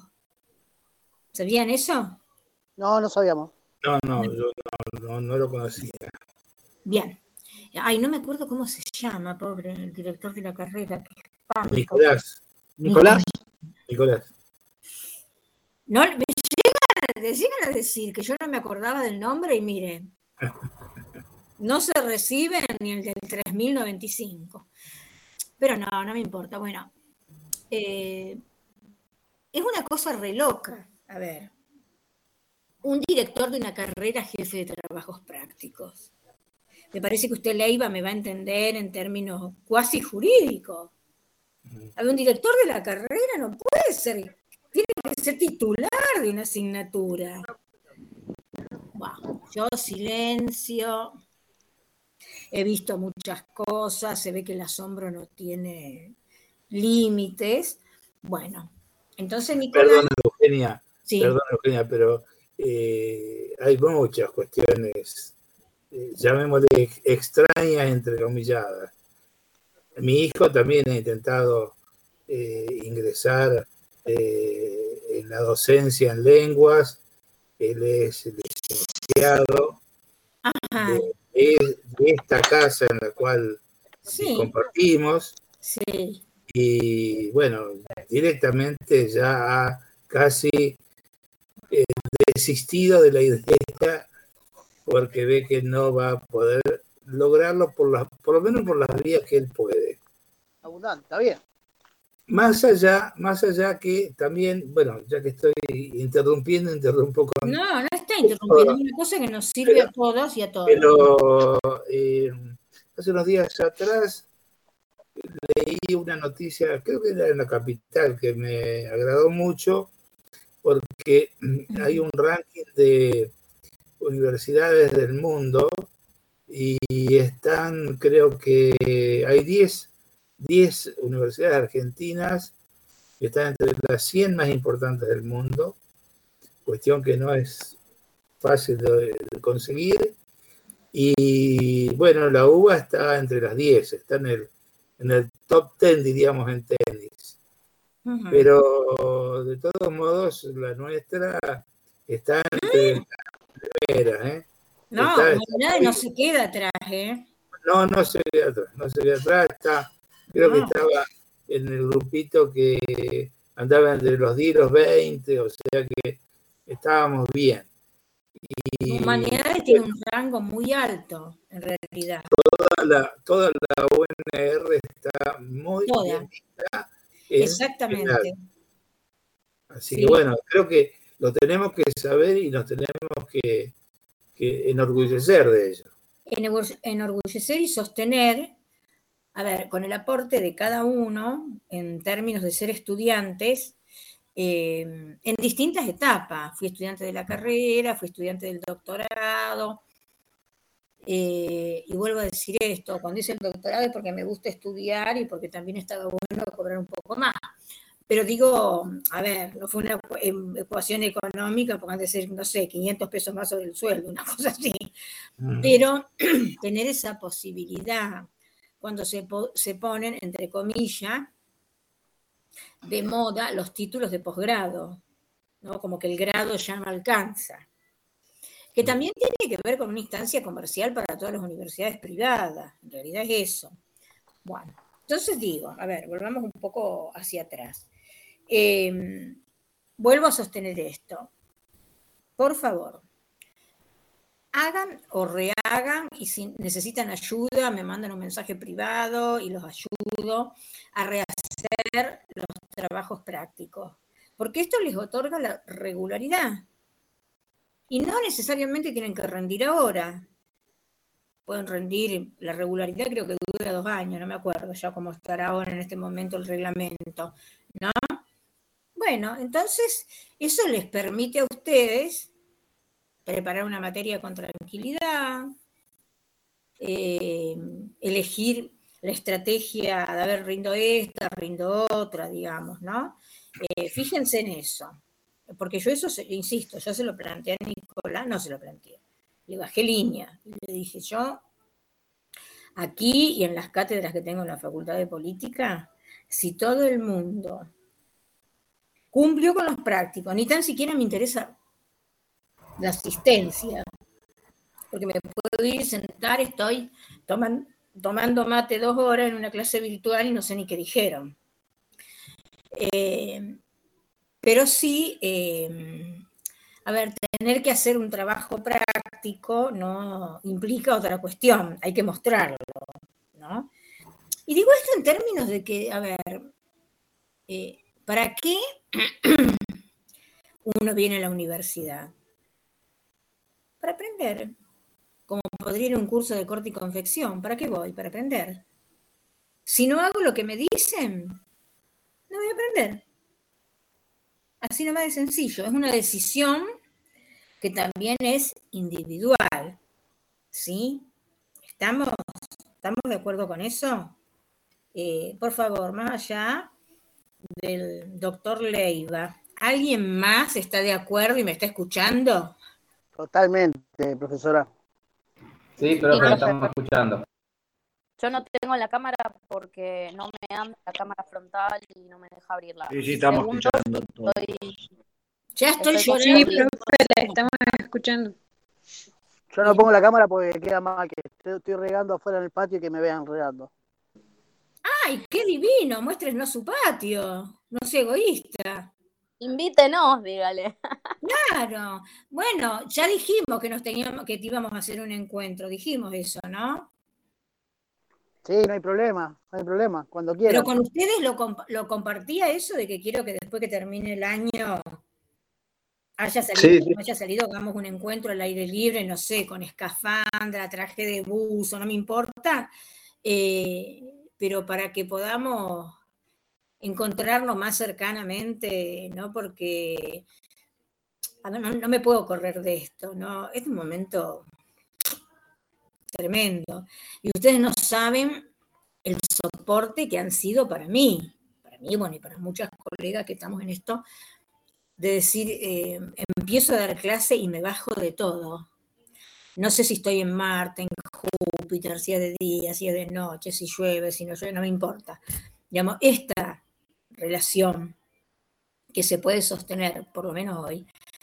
Para mí, este año siempre me, me gustó y siempre tuve una relación muy, muy linda y sigo teniendo con los estudiantes. Insisto, aprendo muchísimo de ustedes, pero este año de la pandemia y el año anterior fue, y este año sobre todo, porque el año anterior era una cosa, bueno, no, va a pasar, que, no.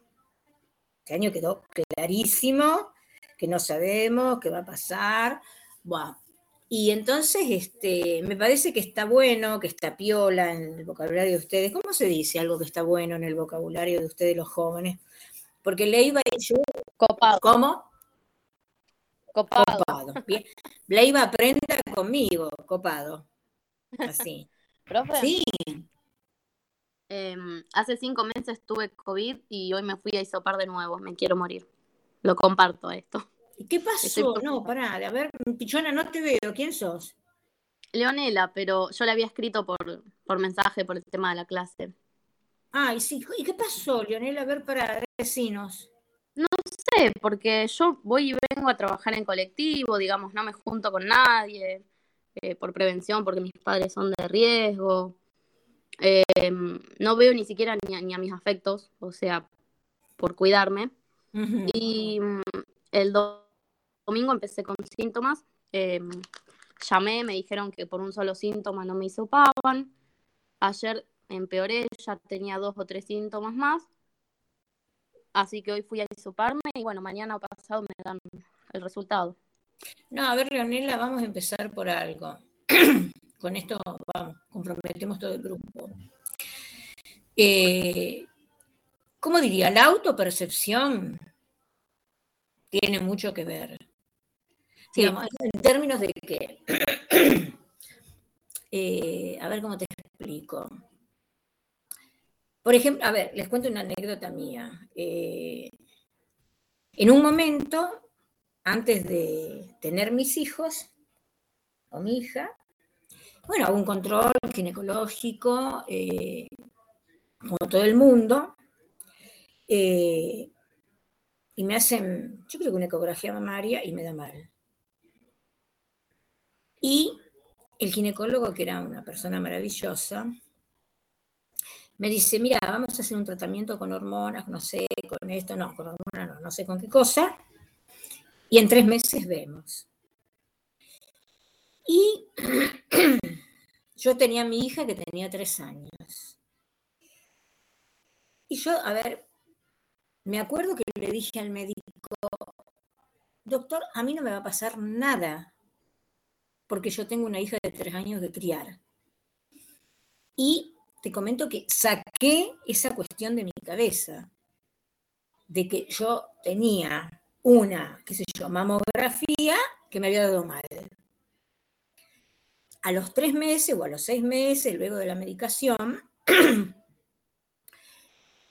me hace la mamografía de nuevo y el médico sale del escritorio, se levanta y me abraza y me dice, Gallega, no tenés nada, no tenés un rastro.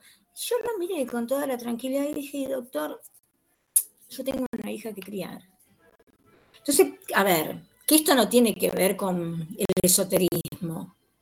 Esto tiene que ver con la creencia que uno, digamos, como la fuerza, ¿no? Porque todos somos energía. Que uno le pone algo, ¿no? Y yo esto, es más, cuando a mí me dicen que la mamografía me había dado mal, no le cuento a nadie, no le cuento a mi esposa, no le cuento a mis amigas, porque si no todo el mundo iba a estar, ay, pobrecita, ¿qué te pasa? Nadie. Lo saqué de mi cabeza. Hice un esfuerzo de lograr siete, pero lo saqué de mi cabeza. Y entonces digo, quédate tranquila, pensá desde ese lugar, no te va a pasar nada. Absoluto. O sea, eh, a ver, yo tengo una amiga que hace metafísica, que sé yo, bueno, me parece interesante poder hablar con ella, que nosotros somos seres de energía, ¿no? Y que en realidad la energía eh, emocional mueve el mundo. Y les cuento otra anécdota. Bueno, yo soy una gitana andaluza, así que tengo un perfil de creer en las cosas no naturales, digamos. Cuando eh, bueno, yo hice la carrera después de la dictadura, que eso también fue todo un, un evento. Y en un momento, yo no me acuerdo cuándo, ni cómo, ni dónde, pero sí me acuerdo que yo dije, ay, ¿cómo me gustaría cuando me reciba irme a dar una vueltita por Europa? Me recibí y me había ganado una beca con la cual estuve cuatro meses en España en la Universidad del País Vasco. Entonces yo, a ver qué digo, no creo que es algo sobrenatural, pero también creo que no sé, que el universo, como se llame, que sé yo, que quiera, hay algo que tiene que ver con la decisión de uno. Que no te gane esto, no, no vas a tener nada, vos pensás así, serenamente. No, yo no tengo nada. Para nada. O sea, esta cuestión... ¿Cómo? Yo sé que sí, es como también el tema de el COVID afecta mucho al, al- el estado emocional de acuerdo a las predisposiciones que tenga. Eh, digo, trato de siempre estar bien, obviamente. Yo me pongo a limpiar mi casa, estoy, nunca estoy tirado en la cama. No. Eh, por las dudas, para que no me gane, digamos, el, el estado de sentirme mal o cansada. No, no, no. Pero bueno, yo estoy preparada para lo que sea, digamos. No, no, no. Vos estás preparada para estar sana. No para lo que sea. Estoy, tengo miedo, por eso hablo. Obvio, mi alma está perfecta y aparte me encanta que lo compartas y todos y todas los que estamos acá en estos momentos seguramente te estamos alentando, imagino, eh, aunque no estén hablando, pero tranquila. No estés preparada para lo que sea, estate preparada para lo que vos decidas. Vos sos una persona sana. No te subas a otro pensamiento, para nada. Y aparte te digo, eh, bueno, después te paso en privado, porque si no me van a volver loca, mi WhatsApp, y me llamás en el momento que necesites, así sean las 4 de la mañana. No te dejes ganar por el sentido común. Uno gobierna su vida, sus emociones, digamos. Cuidado con eso. Digo, cuidado en términos de aprovechar ese insumo. No, no. No digas que sea lo que sea, porque entonces ahí, ¿cómo te diría? Es como un barrilete sin cola. Más sí, si se sigue, si se cae, se cae. No, todos los seres humanos somos muy valiosos. Así que bajo ningún punto de vista, Leonela, te permito que pienses eso. ¿Ustedes qué piensan, eh, estimados contertulios? Gracias, profe. No, mi alma, vamos, le damos a Leonela toda la fuerza, toda la energía. Hacemos algo de eso, ¿no? De que cada uno le pueda decir a Leonela que va a estar todo bien. Obvio, obvio que sí, que va a estar todo bien. Eh, es, eh, creo que con todas las enfermedades juega mucho lo- el, el estado de ánimo. Y el emoción, tema es que ella, seguro. ella le ponga le ponga onda, le ponga pila, no pasa nada. Si ya lo, Seguro. lo pasaste una vez, en una vacuna, ya tiene una banda de anticuerpos. Seguro que sí. No, Leonela, no te achiques. No te achiques. Digo, o sea, esta vida eh, es maravillosa.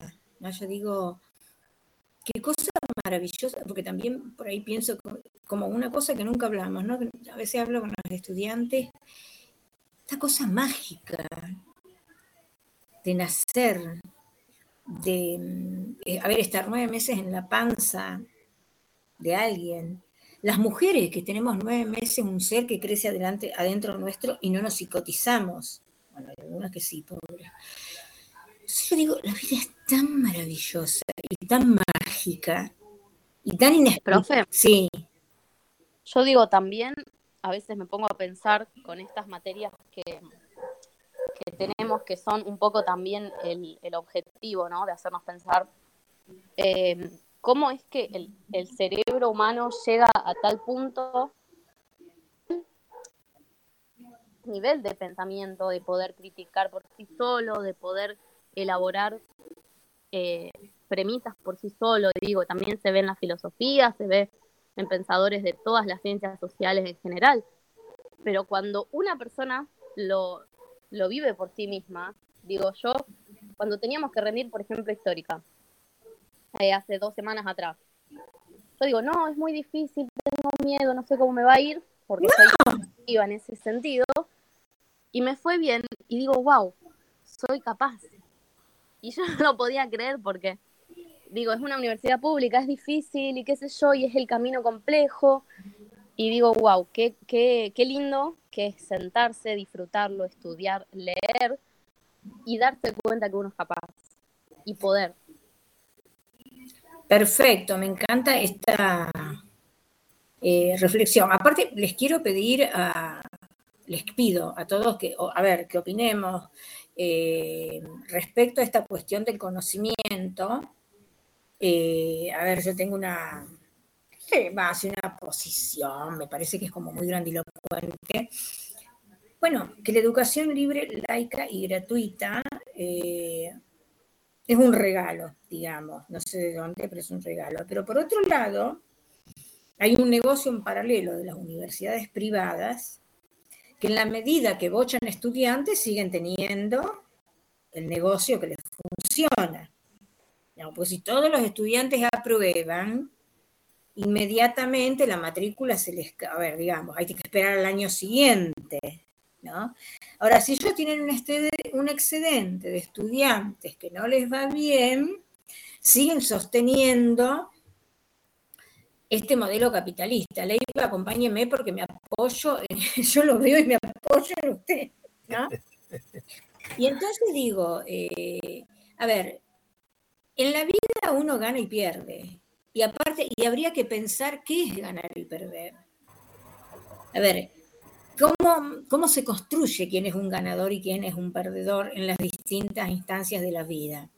Y digo esto porque tiene que ver todo esto que estamos hablando tiene que ver absolutamente con lo que es la cultura, con lo que es la, ¿no? y que la antropología trabaja, la forma de producir y reproducir la vida social. A ver, ¿y quién es un ganador? ¿Alguien que tiene mucho dinero? ¿Alguien que ganó un premio Nobel? ¿Alguien que se jugó la vida por no sé qué cosa? O sea, a ver, también poder tratar de tener eh, una opinión respecto a esta cuestión de quién es alguien eh, ganador o no. Profe, según mi opinión y mi perspectiva, eh, un ganador es aquel que lo que quiso, obviamente dentro de los parámetros de la ley y sin molestar a nadie, o fuera de los parámetros de la ley sin molestar a nadie ni influir a nadie, eh, lograr todos sus cometidos, entre comillas, porque ¿Y qué es ser feliz? Viene. Ese es el key de la cuestión. ¿Qué es ser feliz? Porque ser feliz no es como, a ver... según yo, que no me jodan. Bueno, ponele. ponele. Ya me creo que, creo que apoyar la cabeza en la almohada y dormir tranquilo es un síntoma de felicidad diaria también. Totalmente. Va, o sea, según lo que opino yo, perdón. Sí. Este, la felicidad va a depender de cada uno, qué sé yo. A mí me hace feliz estar laburando todo el día. Y hay gente que no le gusta trabajar y va a preferir estar todo el día tirado en el sillón mirando tele. Y a mí eso me parece una pérdida de tiempo. Felicidad, los conceptos de felicidad, mejor dicho, es, eh, es particular de cada uno. A usted la puede hacer Claro, exactamente, perdón, no te, no te había escuchado. ¿Cómo? Eh, ¿Qué dijiste, Facundo? Subjetivo, la felicidad es subjetivo. Eh, me parece que cada uno la buscará. O sea, yo no, no opino igual que el que, el que pretende que la felicidad sea hacerte millonario, pero si esa persona eh, tuvo esa meta y la logró, bueno, está bien, allá él, es su felicidad. Bien, bueno. Esta es una línea, digamos. Nosotros, nosotros estuvimos hablando hace un rato, ya estuvimos hablando algo con eh, Leonela. ¿Con quién? Eh, con, con Leonela Marro, que tiene el problemita de la, de la presunta presencia de COVID. Mm. Entre, entre tantos problemas. Ah. sí, hablamos de varios temas y y ese fue uno. Por eso, yo antes de pasar a la otra cuestión, de la felicidad quería eh, decirle también un par de cosas, que me parece que eh, es muy importante, bueno, los antecedentes que tiene, ya ha, tenido una experiencia COVID, está vacunada con una sola vacuna, pero tiene anticuerpos, eh, es una persona joven. Eh, yo creo que tienen razones fundadas como para pensar que no va a ser más que un episodio eh, desagradable y olvidable en su vida. Totalmente, de acuerdo. Y que va a salir bien y que, eh, bueno, ayudada obviamente por la medicina, más allá que, eh, como Eugenia dijo recién, la medicina nos está demostrando que no se sabe todo lo que se tiene que saber todavía de este invasor de la tierra que, con quien tenemos que convivir aparentemente. Y tenemos que convivir porque, por un lado, no nos puede echar, pero por otro lado tampoco lo podemos echar hasta ahora. Vamos a ver cómo sigue la historia, pero tenemos que ser eh, optimistas y eh, buena parte de la pelea se ha logrado y hasta ahora con un éxito parcial, pero razonablemente bueno. Así que tenemos que ser optimistas porque eh, han pasado otras cosas también y, por suerte la humanidad se ha sabido defender y eh, hemos, hemos logrado supervivir. En cuanto a la otra cuestión, es, una, es un tema de mucha subjetividad, obviamente, cada uno quizá pueda ser feliz a su manera. Obvio. No sé si hay una felicidad, eh, eh, digamos, que alcance a todo el mundo, porque si, nos guiamos por, por algunas, algunos carteles que nos venden la felicidad, eh, vamos el sábado a comer un, un sanguchito ahí en McDonald's y, ya tenemos la felicidad. Y sabemos que esa es una felicidad muy pobre, muy corta. Yo creo que el equilibrio, el equilibrio de cada uno eh, es muy importante para lograr la felicidad. A medida que uno logra que logra vivir equilibrado con lo que lo rodea, entonces ya va acercándose a una felicidad también de esa forma no lo van a molestar, como decía Matías. Con una postura quizá más amplia, una visión más amplia de, la felicidad. Eh, no digo que sea fácil, al contrario, es una es un camino casi utópico, como lo decía eh, Galeano, ¿no? que eh, la utopía en definitiva servía para caminar, porque era un, acercarse al horizonte, pero seguir caminando hacia un horizonte que uno nunca iba a alcanzar. Pero bueno, esa era la felicidad, porque es también un equilibrio. Eh, cada uno lo consigue a su manera y menos mal que eh, algunos lo consiguen, porque esos sí son los felices, que no son todos. Convengamos que a veces la vida pone más obstáculos a unos que a otros. Vaya uno a saber por qué. Eso nunca lo vamos a saber. Pero eh, creo que todos eh, estamos en condiciones de superar los obstáculos que tenemos. Leonela también lo va a superar. Totalmente. Acá estamos todos haciendo fuerza para que lo supere Leonela y no tenés por qué repetir. Y eso es un, potencial también a favor de ella. Obvio, Sí, y no, no lo dudo, digo, lo voy a superar obviamente. Y además estoy apoyándome mucho y viendo el lado positivo de la cuarentena o de estar encerrada, decir, bueno, me pongo a leer, me pongo a estudiar. Em, lo estoy aprovechando bien, digamos. Perfecto, perfecto. A ver, quiero eh, también un poco, eh, a ver, plantear esta cuestión, que yo nunca la, la digo, digamos que, ¿qué es cuando estamos hablando de una problemática antropológica? ¿no? A mí me gusta esto, esto que estamos haciendo, ¿no? cabalgar sobre el presente, entendiendo que qué es la cultura, la forma de producir y reproducir la vida en sociedad. Y este momento es un momento paradigmático. ¿Por qué? Porque nos dejó, ¿cómo diría? Pasó por encima de todos los parámetros socioculturales que nosotros teníamos. O sea, ¿qué por ejemplo, qué recomendaba un médico a alguien que estaba solo? Vaya, júntese con sus amigos, tome mate. Ah, desapareció eso. O sea, me parece, por eso yo no me quiero, no quiero eludir este tema, ¿no? Y por esto decía que invitaba a que escribamos y a que escriban juntos, que escribamos nosotros. Una de las cosas me parece más tremenda, desde el punto de vista humano, y no solamente antropológico, sociológico, psicológico, esta cuestión de la decisión. Lo primero que marca la pandemia es que es muy peligroso tener a alguien igual al lado.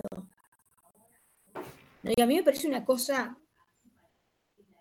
no digo orquestada, porque si no ya caeríamos en la ciencia ficción, pero como, a ver, el mundo se genera ¿no? por el encuentro de unos con otros. Bueno, el mito de la Biblia de Adán y Eva, por ejemplo. Y nosotros estamos en las antípodas, en las antítesis. O sea que parece ser que para que el mundo superviva, con todos nosotras y nosotros adentro, la estrategia es no nos conectemos, no nos encontremos, no hagamos cosas en común, no tengamos proximidad, no procreemos. ¿Cómo se procrea desde la distancia? A ver qué, una inseminación artificial. O sea, esta pandemia a mí lo que me hace pensar es fractura esta cuestión del contacto humano, ¿no? que hay un otro o una otra con la cual o con el cual uno se puede encontrar en términos de amistad, de lo que sea, digamos. Entonces, con el HIV pasó algo parecido. Pasó algo parecido. Está morigerado, pero no está terminado. Claro, pero el HIV también tenía esta cuestión, a ver, que permitía, eh, ¿cómo diría? Elegir, eh, a ver, elegir en términos de, bueno, me mando, cuido, qué sé yo, que esto y que el otro, y me lo puedo pegar. Pero acá es indiscriminado. Yo no sé si el señor, el verdulero que me trae el pedido, hijo qué sé yo, no sé si tiene HIV.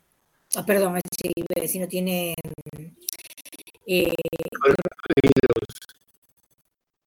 Claro, coronavirus. Y a mí me parece esto un hecho tan inédito, ¿no? En la historia de la humanidad, tan, tan, tan, va, tampoco no conozco toda la historia de la humanidad. Estoy tratando de ver, a ver las plagas que hubieron, qué sé yo, que estoy que el otro, las siete plagas de Egipto. Igual lo del HIV eh, tiene, tiene mucho que ver, porque al principio cuando surge lo del HIV, eh, el que tenía HIV era, era terriblemente marginado, era, vivía y, ¿Por qué? Por la misma ignorancia, porque... Y se moría. claro. Y, también se moría. ¿eh? Y se moría por soledad y por abandono en un punto. Porque no, no, pero aparte de eso... por los prejuicios también de la no, sociedad. Y, no, había medicina. Claro, no había medicina. Hoy tenemos, hoy, hoy, hoy tenemos los cócteles que, que más o menos permiten seguir. La supervivencia, sí. Pero bueno, no sé si podemos pensar en un complot mundial de, alguna, de algún grupo, de alguna corporación que esté empecinada en disociarnos y en ir a contramano de lo que es la, la, la, la- lo natural del ser humano, que es la vida en sociedad. Pero- Totalmente. Pero bueno, no lo vamos a saber fácilmente. No. Esto, Leiva, me hace acordar que en algún momento yo escuchaba que la tercera guerra mundial iba a ser bacteriológica. Sí, sí, sí. ¿Te acuerdas que eso era una cosa que se decía? Y sí, sí, sí. No sé Y si no- estamos en eso. Y no, y no hay mucha diferencia. Eh, mueren personas, eh, eh, Y es mundial. es, es mundial, no hay ametralladoras, pero, pero no hay no hay remedios. eh, eh, es una suerte de, de lucha. Eh, China y Estados Unidos dicen que están en guerra comercial. Es, es solamente comercial. Se extiende lo ba- bacteriológico. No sé, no sé, pero ellos investigan. La CIA está investigando en, China. Bueno, Ajá. Y China estará investigando en Estados Unidos. obviamente, obviamente. Pero bueno, no sé qué, cuál será el resultado final de esas investigaciones, pero eh, digamos que si uno sospecha, razones para sospechar tiene. Totalmente, totalmente.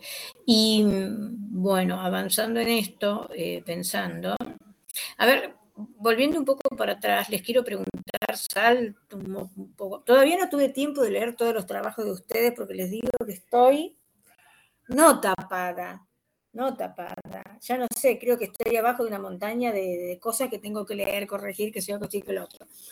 Bueno, todo el mundo pudo escribir algo, aunque sea cuatro líneas, sobre esta cuestión, ni tan siquiera ejercicio, ¿no? Como esta cuestión de poder, mm, bueno, manifestar lo que uno siente y piensa, sin pretensiones académicas. Todo el mundo pudo, que todo el mundo contemporáneo, todo el mundo de esta mm, clase, Sí, sí, sí. Lo, lo envié al- a la dirección de, de email, tanto suya como la de Nicolás. Ah, perfecto. Bueno, me encanta eso. Eh, a ver, ¿qué les pareció esta experiencia de poder mm, hacer insight, lo que dirían? ¿no? A ver, ¿qué está pasando? ¿Qué me pasa? Eh, a ver, mm, no sé. Para mí fue un poco de catarsis también, me parece. ¿eh? Como una especie de desahogo también, lo, lo poco que escribí. Ajá. De la situación en sí, o de las expectativas que uno tenía, después la realidad por dónde viene. Creo que sirve también un poco, en vez de un psicólogo, escribir un poco y hacer Pero no, está de, perfecto porque de en un punto, digamos, nadie sabe qué pasa mañana. A ver, ¿con qué historia nos levantamos mañana? Espero que con ninguna diferente. Entonces, eh, partiendo de esta cuestión, ¿no? De que antropo, hombre, biología, estudio, el estudio del hombre en su cultura, insisto, yo quiero esto, y en todas las cátedras le estoy pidiendo que tengo que hagan un registro. Eh, cátedra de trabajo social, de comunicación social. A ver, ¿qué les pasa? ¿Qué nos pasa como humanidad, digamos, no? Bueno, a ver, ¿alguien más que quiera hacer un comentario? Me interesaría que trabajemos un poco en esto. Estoy esperando escuchar.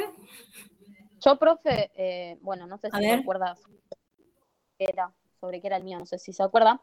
Eh, Me Mm. gustó escribir porque, mm, más allá de que me, me basé en la experiencia de mi mamá cuando tuvo el, el COVID, eh, lo de, el miedo psicológico que causó esta pandemia, que es muy grande, Tremendo.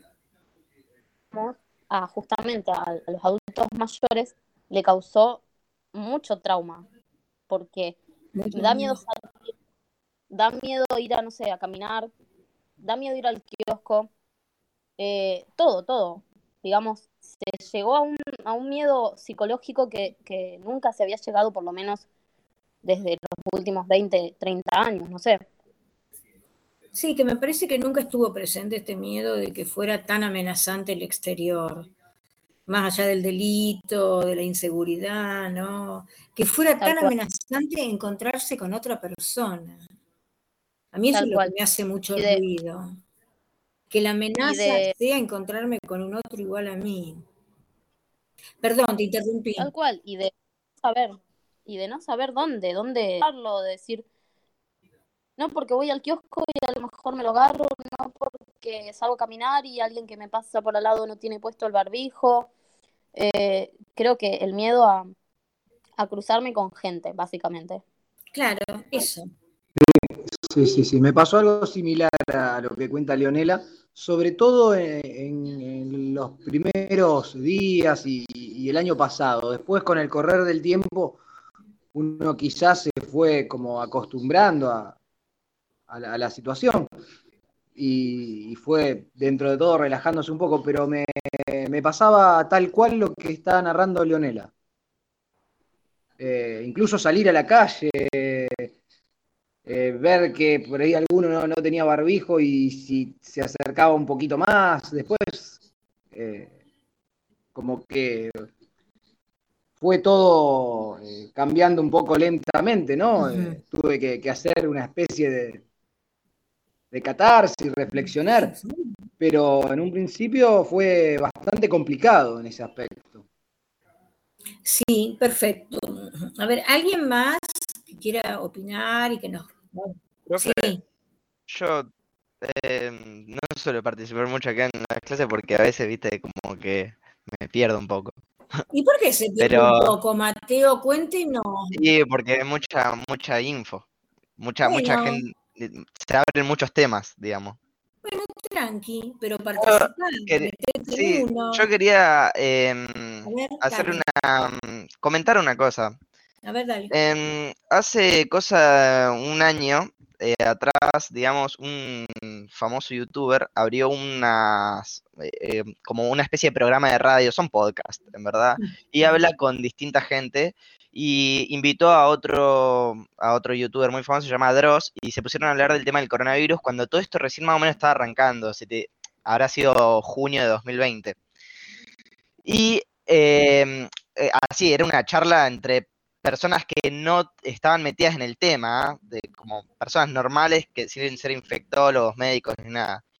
Y em, se hacen una pregunta ellos dos, que es em, si esto va a ser que después de que pase esto, la pandemia o el coronavirus en general, el mundo va a cambiar. Por ejemplo, la gente va a llegar, va a seguir llevando barbijo. Esas preguntas se hacían, ¿no? Y lo compararon, eh, llegaron a hacer una comparación este youtuber Dross, que con el 911. ¿Por qué? Dice lo siguiente, yo bueno, no lo viví porque todavía no había nacido, pero él decía, ¿recordás el día antes y después, o los días, o el tiempo antes y después del 911, antes del tomarte un vuelo? El, hoy en día subir una botella de agua es más difícil que en ese momento subir una navaja suiza. Eh, hacían, ponían un poco estos ejemplos.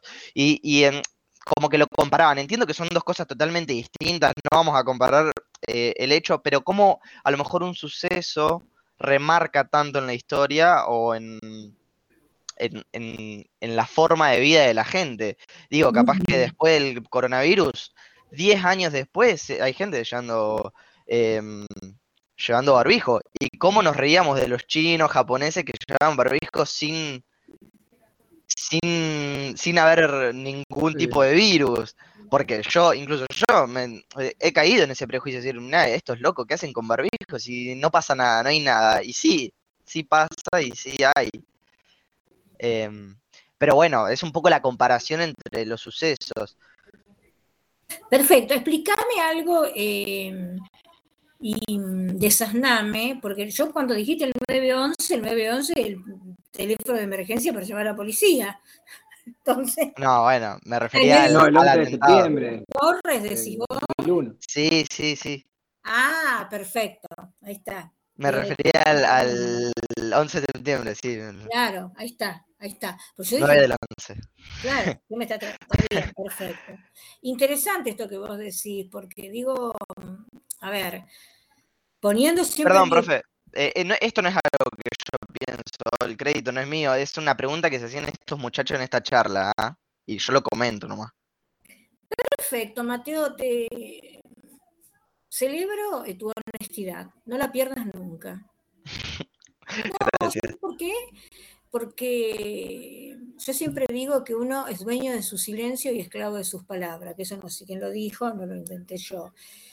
Y poder decir, retomo algo que alguien dice, es un gesto de grandeza, porque nadie hace eso. Porque todo el mundo dice, porque cuando yo descubrí América, y pará, que fue en Colón 1492, no, ni sabía que existió Colón, ¿no? Digo, como para, a ver, un ejemplo exagerado, pero muy bien, Mateo, muy, muy, muy bien. Te felicito. Gracias, profe. Sí, desde la condición humana, ¿no? Este, porque hay que apropiarse de las cosas de los otros. Al contrario, está maravilloso poder repetir cosas que otros han dicho y que son valederas o que sirven. Sí, obvio, es una charla además de, de dos personas que, que digamos, eh, es muy interesante escuchar, digo, hablan de todo, hablan de política, del coronavirus en su tiempo y, y, y creo que está bueno el debate y la comparación no es mala. No, Es más, yo si te pones como a rebuscar, no sé, es que también es muy amplio el tema, pero usted recuerda alguna vez que ha dicho que, por ejemplo, el tema del el hombre de la llegada a la luna Mm, eh, eh, fue un punto muy importante en cuanto a la reflexión antropológica y demás. Y creo que lo del 11 de septiembre, por decir algo, y lo del coronavirus también, o sea, replantea muchas cosas. em, em, hay muchas cosas abajo también de, de, de todo eso, supongo. Sí, muchas Quiero creer, capaz que no, digo, capaz que la historia esa y es esa, o no. No, pero también, eh, Mateo, me parece que tanto el 9-11 como esta pandemia, eh, bueno, el 9-11 es más claro quizá dilucidar, o ya está, bueno, dilucidado porque tiene que No ver, tanto, no tanto. Bueno, pero conocemos la, a ver, conocemos la rivalidad, digamos, ¿no? Y esta cuestión de, pelear por la hegemonía, digamos, o sea que desde lo, como digo, de la geopolítica o de lo más duro de la política mundial, ¡buah! algo que, no sé, no me extrañaría que pongan una bomba y hagan desaparecer eh, eh, la Unión Soviética, o a la inversa, y desaparezca Estados Unidos. Eh, eso digo por, por un lado, como cosas, digamos, predecibles predecible en el espacio cultural en que nos movemos, ¿no? donde hay una cuestión de a ver quién tiene la máxima hegemonía en el planeta para poder manejarlo y para poder llenar sus arcas, que después no sé para qué sirve, ¿no? O sea, me parece también una cosa tan insólita que, el, a ver, ¿para qué el poder económico? Digamos, ¿no? Que hoy hay una clara demostración que no sirve para nada. Eh, porque el más multimillonario, si se pesca el coronavirus y le pegó mal, se va a morir como cualquiera. Buah. Pero sí me, me parece interesante poder pensarlo y plantear como hechos, eh, ¿qué diría? Muy marcados en la historia de la humanidad, ¿no? Como muy, muy marcados como hechos eh, detestables, ¿no? En términos humanos, eh, bueno, desde ese lugar lo planteo, o sea que, y también me parece interesante que no te apropies de un conocimiento, que lo escuchaste y que no lo produciste vos, que, a ver, que lo reproduciste y que está fantástico y no te lo agradezco, pero esa cosa que uno escucha porque y dicen, ay, no, pará, pero yo esto ya lo escuché en otro lado, lo dijo no sé quién, que habla de la precariedad del que está repitiendo como un loro, ¿no? Buah, eso por un lado. Por un lado, bueno, no sé, ¿quién estaba hablando o algo más? No, eh, quería agregar algo con respecto a la, a la, Ay, por favor, sí. a la, eh, al exceso de acumulación de capitales, que justamente lo charlamos entre nosotros al principio, eh, y me parece sumamente rescatable porque, y, y- y se engancha también con esto del que ocurrió el, el- el 9 de septiembre, eh, que todos lo recordamos obviamente, pero que no solo tenemos que recordar el 9 de septiembre porque eh, obviamente que los, eh, los norteamericanos hacen mucha difusión de, de ese hecho que los, les pegó muy duro. Nosotros, eh, bueno, nosotros tenemos acá dos temas sin resolver, que fueron el ataque a la AMIA y el ataque a la DAIA, y hace años que están ahí dando vuelta, y muchos años, Mucho. están dando vuelta, y no tenemos ni la más remota idea todavía de cómo empezar a investigar. Tremendo. eso. Eso es, es- es patético, porque no sabemos. El único que estuvo preso es Tejeldín, que se recibió de abogado en la, en la, en la cárcel, en la prisión. Miren lo que es la universidad pública. Sí, exactamente. Bueno, y, y, y- y- no tenemos un solo hilito para decir, bueno, empiezo a tirar desde este hilito.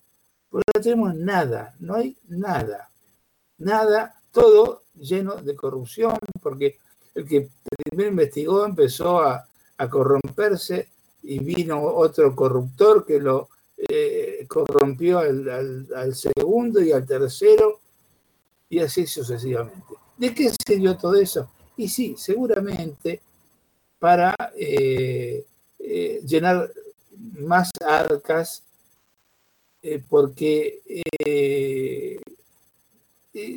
voy a decir una, a lo mejor lo consideran una tontería, pero aquello de que todo tiene que ver con todo, hoy eh, a mí no me lo saca nadie de la cabeza.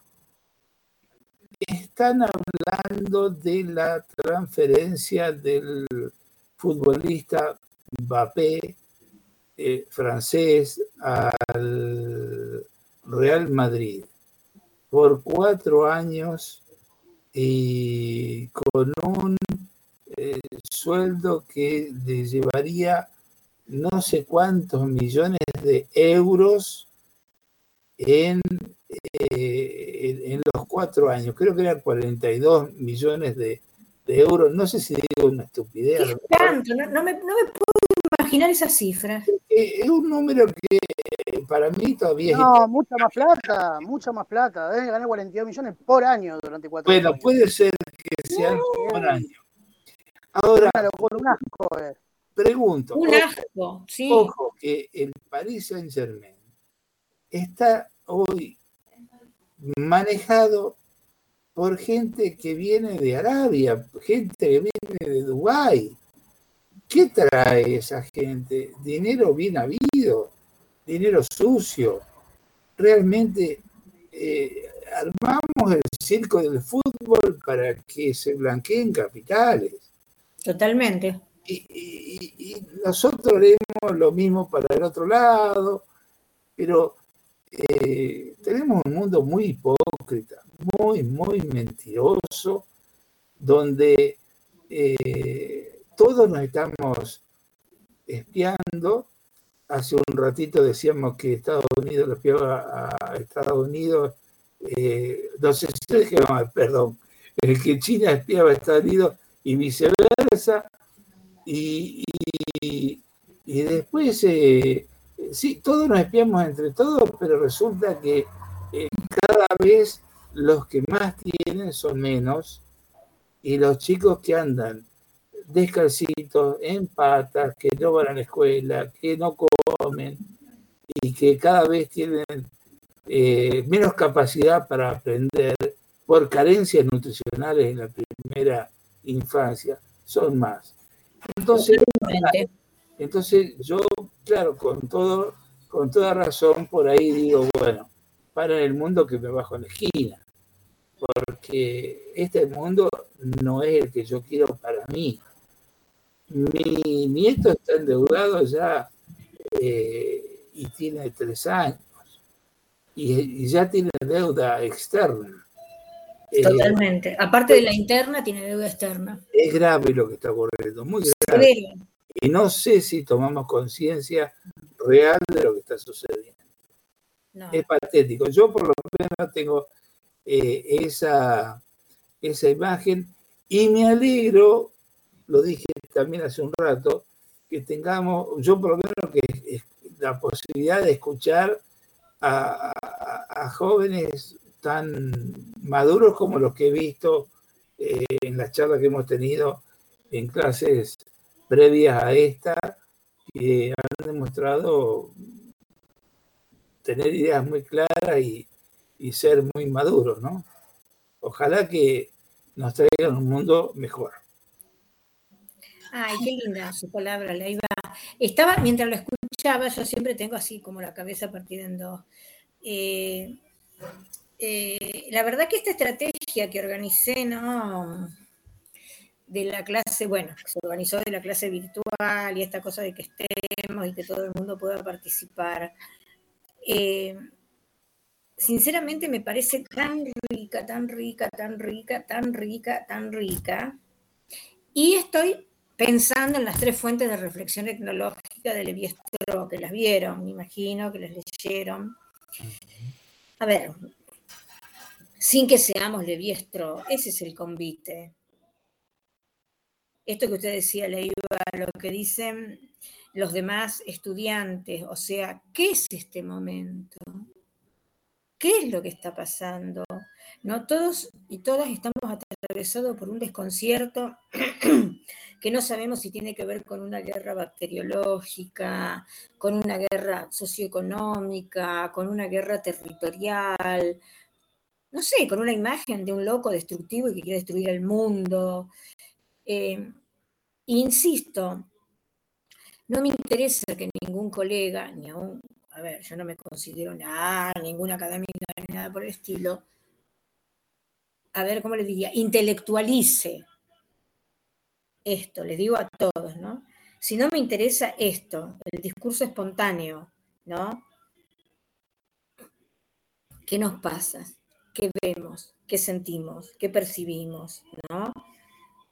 Este es el convite, ¿no? A que hagamos eso. Y estoy pensando, eh, ¿se puede grabar la, eh, para volver a escuchar, eh, a ver, esto que estamos haciendo, yo que soy una bestia peluda, no tengo idea.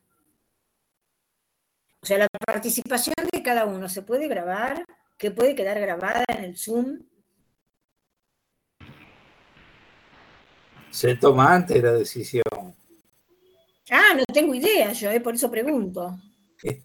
Tute, ¿podés grabar, Tute? Este, ahora prendo para grabar. Este, denme un cachito. Ay, gracias, divino, porque eh, ay, me encanta, me encanta. Aparte, les agradezco infinitamente que compartamos la locura, ¿no?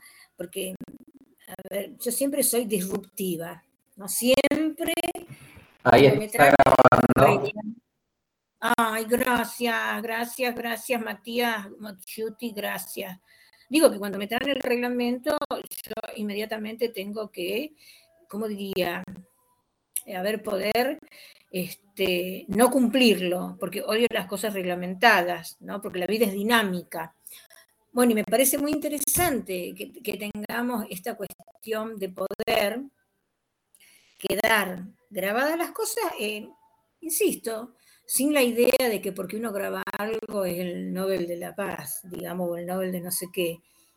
Pero lo que nos pasa humanamente, ¿no? Como antropóloga me parece que sería una locura no, poder capturar o captar este pensamiento. Y te vuelvo a agradecer, ya que esto va a quedar grabado, Matías Mochuti, que en esta clase del 31 de agosto del 2021, esto parece 2001 Odisea del Espacio, más o menos, eh, alguien lo va a poder escuchar, ¿no? Y, y también poder pensar en el peso, el impacto que tiene esto que está pasando ¿no? planetariamente con la pandemia, que nos cambió todas, absolutamente todas las formas de vivir, todas, todas.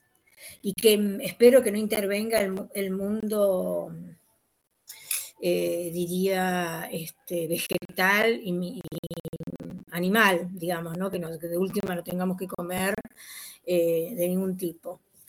Pero sí me parece muy interesante cada reflexión que cada uno de todos ustedes, que les agradezco infinitamente, porque eh, no sé, son humanamente, ¿no? Un insumo tan importante, yo siento una cosa de tanta comunión, ¿no? De, cofradía cuando estoy en clase con, con ustedes y también con otros estudiantes, donde eh, desde lo más humano y desde lo menos académico, por suerte, así después me odien, no importa, odienme, pero así, eh, digamos los que puedan escuchar esto, plantear qué pasa, qué nos pasa en esto tan inédito, cómo nos sentimos. Y yo también lo siento como una cuestión catártica, no sé ustedes, o sea que eh, Machuti te vuelvo a agradecer que te tomes el trabajo de, bueno, de grabar.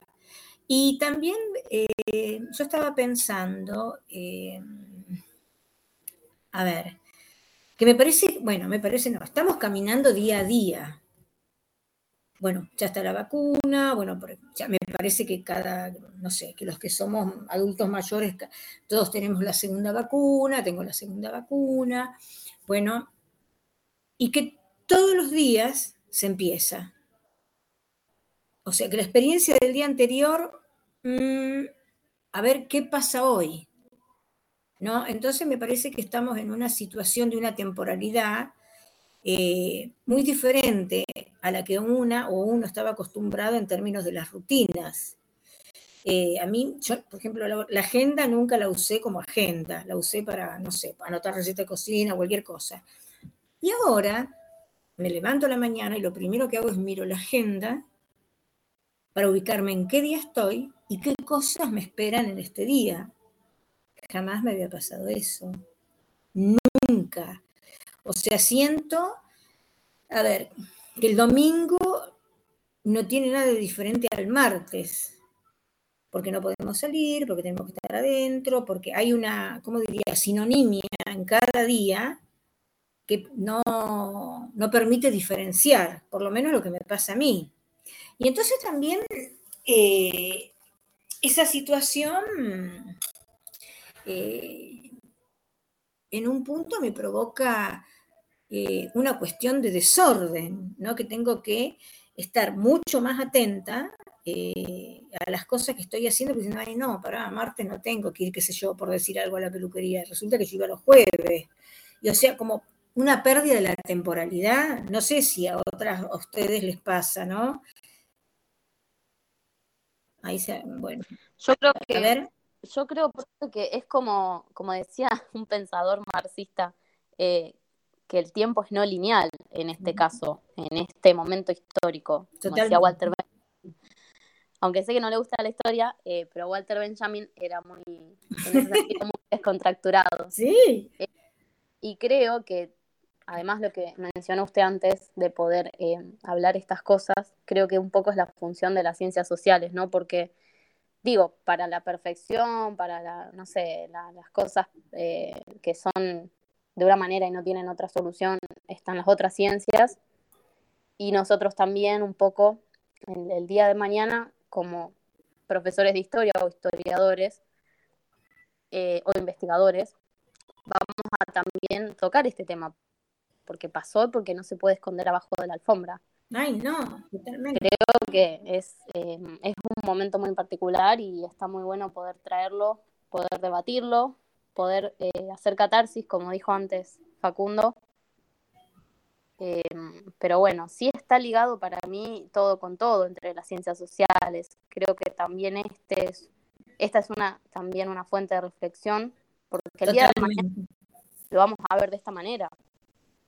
Eh, como un hecho, un suceso único que cambió la, visión del mundo, del hombre en relación con la cultura, en relación con otros hombres.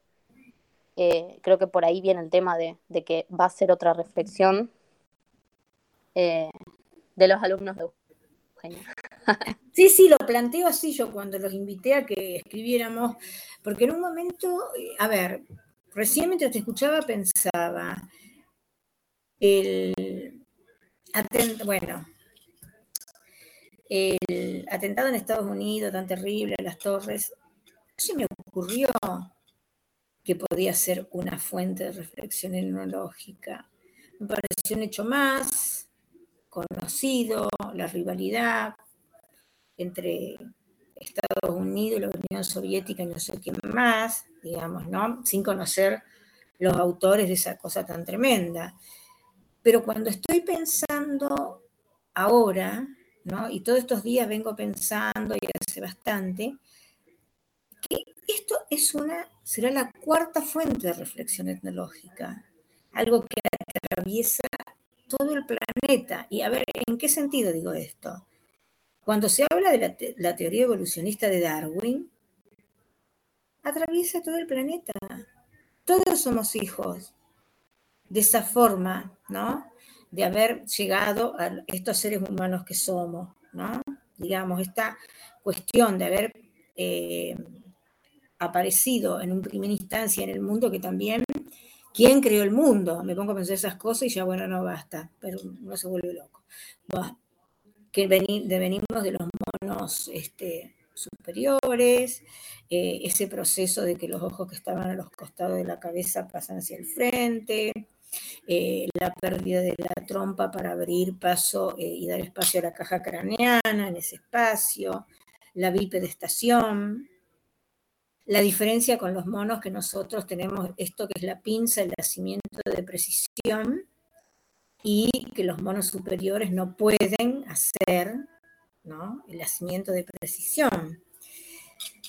Entonces me parecía que no había nada más, eh, ¿cómo diría? A ver, que superara esa cuestión, ¿no? Y que esta cuestión que desemboca en estos seres humanos, eh, hombres y mujeres que somos en este momento. Y cuando aparece esta cuestión de la pandemia, siento que se me borra el pasado, que esto es un hecho impensado, que superó todas las pestes que tuvo la humanidad, por lo menos las que más o menos conocemos, y que sí, no, no puedo dejar de pensar en medio de lo que es patológico y compete a la medicina, esta cuestión que tiene que ver con la sociabilidad, ¿no? con lo humanístico, de que el cuidarme significa cuidar a otro. ¿no? Eso, a ver, ¿cómo diría? Lo tengo en la cabeza, eh, estoy tratando de elaborar a ver qué, cómo y dónde, pero pensando que a ver qué nos está enseñando el planeta, ¿no? ¿Qué cosa nos está diciendo en términos de esta sociedad que se convirtió tan materialista, tan unilateral, tan esclavista, tan eh, sectaria, ¿no?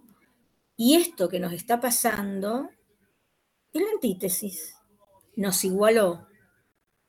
Todos y todas, cualquiera, sin distinción de color, de situación económica, de lugar de habitabilidad, cualquiera puede tener esta peste y cualquiera se puede morir con esta peste. ¿Y qué nos salva? Cuidarnos para cuidar el otro.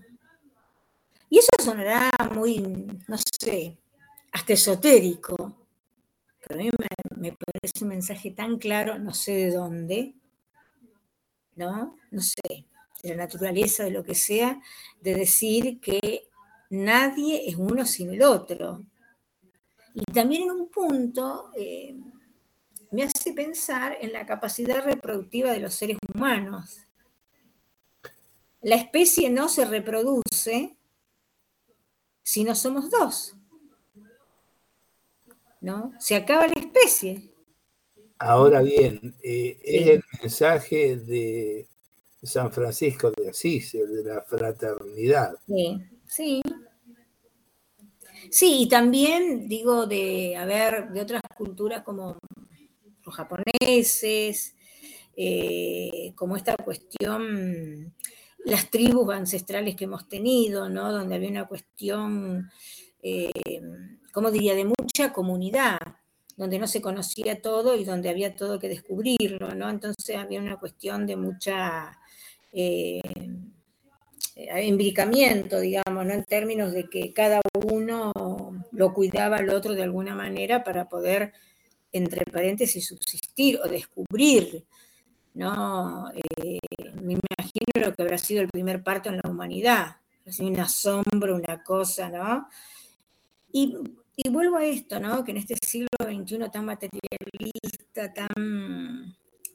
eh, y me acuerdo de una cosa, ¿no? Ahora, en este momento, eh, bueno, que mi mamá era muy religiosa y entonces eh, tenía que pasar por la situación de ir a misa todos los domingos. Y me quedó una cosa grabada cuando apareció el Concorde. ¿Se acuerdan el Concorde, ese avión que creo que, no sé, superaba la velocidad de la luz, algo así, no, no me acuerdo? Bueno, Del sonido, profesora. del sonido, eso, gracias. A ver, yo creo que ha sido No. 60. y- ¿Alguien dijo algo? Buah. Eh, 65. 66 me parece, ¿no es cierto? Ahí. Y están haciendo otro ahora.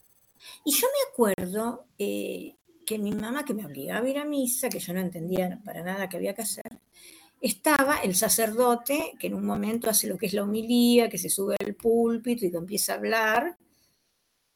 Y él dijo, me quedó grabado eso, ¿no? Yo pienso que tendría 9, 10 años. Él habló del Concord, de ese, ¿cómo diría? De eso que se había logrado para desafiar el orden de la naturaleza, como quebrar la barrera del sonido, ¿no? Eh, como algo así, digamos, ¿no? Y, y también en esto... Perdón, creo que Sí. fue en el 69. Disculpe que, que le interrumpo. No, está bien, perfecto, por favor. Creo que fue ese año. Primero les voy a decir que dejen de tratarme de usted porque basta, no tengo 170 años, tengo 171, así que, bueno, no, así que Bueno, perdón que te interrumpí. No, que tampoco puede interrumpir. Interrumpa, por favor, porque si no interrumpe yo me desmayo acá dentro de un rato. Buah. No, eh, a mí me encanta, yo me quedaría hasta las 4 de la mañana charlando con todos ustedes, porque me encanta el tema y, lo, y cómo, vamos, cómo lo vamos pensando. Eh, digo esto, a ver, sin denostar lo que es la academia, eh, entre comillas, pero mm, la academia es dura, porque lo que dice la academia es la ley. Y yo no estoy de acuerdo con eso, porque la vida es cambiante. Eh, a ver, lo que se escribió, no sé, hace 40 años atrás, hoy no tiene entidad, por ejemplo, en relación a estas cuestiones. Entonces, este, a mí me gusta esto, ¿no? De reflexionar, tratar de construir conocimientos. Y voy a decir, ¿y por qué no podemos construir conocimiento? ¿Dónde están los conocimientos? ¿En la Sorbona? ¿Solamente en ese lugar? ¿En Palo Alto, en California? No, conocimiento está en la vida cotidiana, en lo que pasa todos los días, donde uno camina, hace, vive, cambia el, modo de vida, ve cosas contemporáneamente, donde después, entre comillas, los intelectuales, que por suerte no me sumo a eso, opinan, hablan, hacen libritos, discursos, congresos, este, toman vinito y la pasan bomba. Digo esto por haber recorrido así, ¿cómo diría? Salvajemente, siempre en contra yo, esos espacios. Entonces me parece muy interesante, ¿no? Este es un espacio, y sobre todo en este momento, ¿no? Digo, donde creo que también es catártico humanamente. Por lo menos para mí sí. Eh, les comento que después que yo cada vez que termino una clase siento como, "Ah, bueno, no todo está tan mal. Podemos reflexionar, podemos pensar, podemos pensar en acompañarnos. Eh, bueno, esto que les propuse de que nos juntemos, les llegó así eso, ¿no? De que después que terminemos este año nos juntemos, este, no es la onda droga, sexo y rock and roll, es mate, barbijo, sol, sillita y cuatro metros de distancia, y megáfono, así.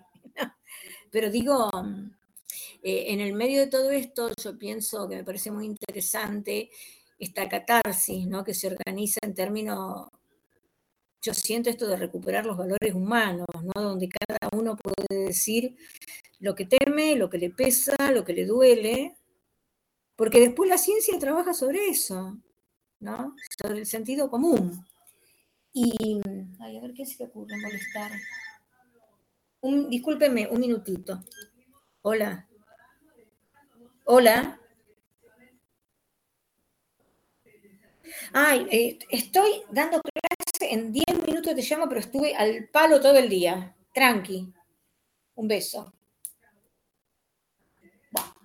Eh, digo esto, ¿no? Donde me parece que, a ver, que esto que podamos dejar eh, grabado tiene un valor mm, humano muy importante. Y a mí me parece que nada en la vida se puede hacer sin esta cuestión de atravesar lo humano, ¿no? O sea, no somos robots, ¿no? O sea, todos tenemos, no sé, si un alma, una- bueno, no sé, todos tenemos sentimientos, todas diferentes cosas nos golpean. Y este es un momento bravo, ¿no? Estamos todos y todas muy golpeadas. Bueno, pero digo esto, no caigamos, porque a mí tampoco me gusta eso de la melancolía, de bueno, qué sé yo, punto. Entonces me parece, eh, a ver, vuelvo a esto, ¿no? Que, me cuesta salir de esta situación de poder pensar eh, que más allá que el impacto, ¿no? Eh, que esto tenga, y también digo el impacto entre comillas, porque a mí me llama mucho la atención, los animales no se contagian. Perros, gatos, gallina, no sé qué cosa. No se contagian. Las plantas no se secan. ¿No?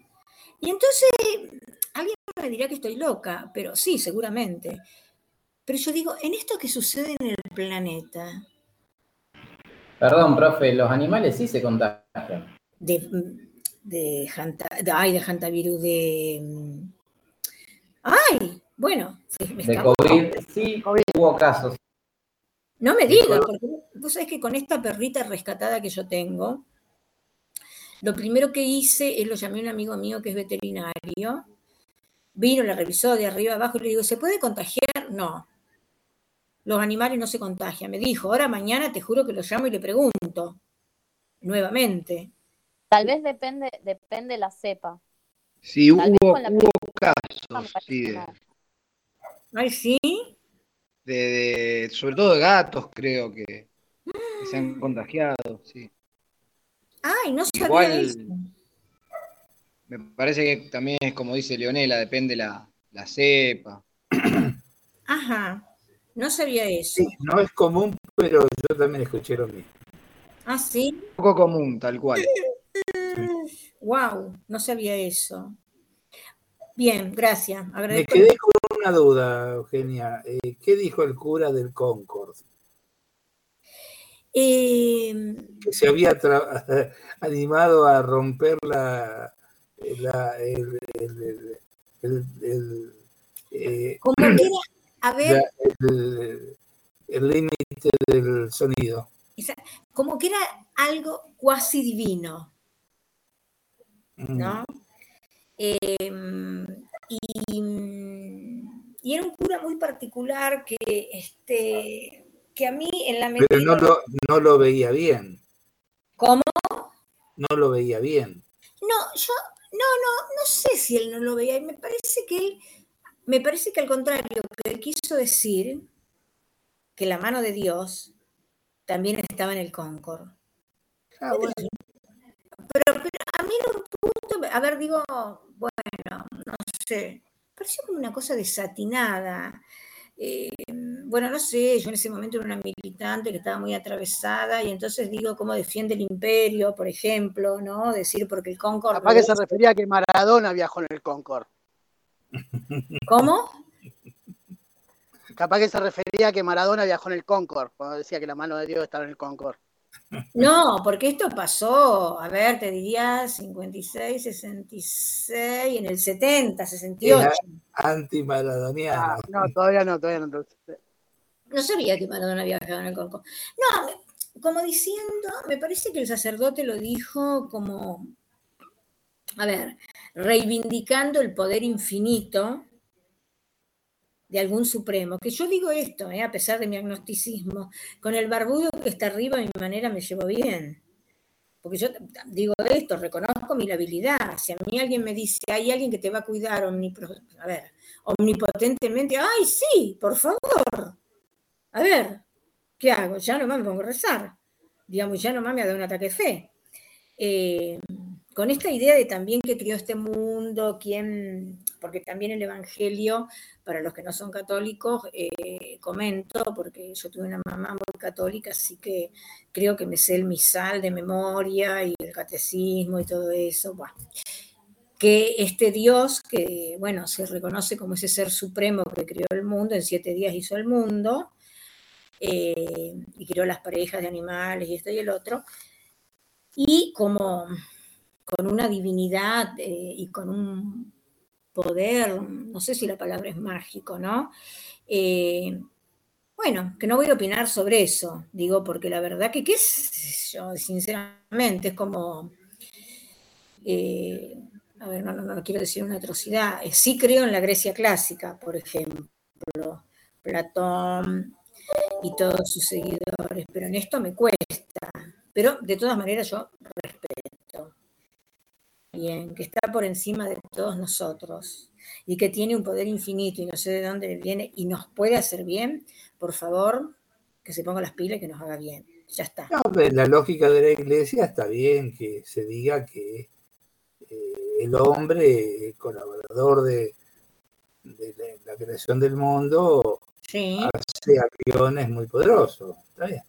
Sí, sí, no, digo que él eh, me parece que el que estaba, el sacerdote que estaba hablando de eso, hablaba de algo que a mí me quedó esto, que desafiaba el sonido, la velocidad del sonido, algo así, ¿no? Y la verdad que yo era chica, eso me quedó súper grabado, ¿no? Pero bueno. Se ve que Dios se fue a dormir la siesta porque lo dejaron de fabricar porque daba pérdida el avión ese. no, el el problema sería pensar que eh, que, que, estaba ofendiendo a Dios eh, eh, porque atravesaba la barrera del sonido. Exacto. Bueno, Ibañez, sea contemplativo con los compañeros que pueden ser religiosos y creyentes. No, bueno, fue una siesta nada más, dije. Yo no dije que no existe. Yo dije Ibañez, usted va teniendo, le voy construyendo el uno. Mire, ya empecé por la parte de abajo. Qué mala que es, profesora. No, no me conoce. Yo soy peor, mire, no sabe usted, ¿eh? Más bruja que la bruja cachabacha. Estoy ensayando cómo volar en la escoba, miren, le cuento, con eso le cuento todo. Eh, bueno, eh, entonces, Profe. ¿qué? Perdón. Sí, Eh, no, no me antes de pida ir- perdón, por favor.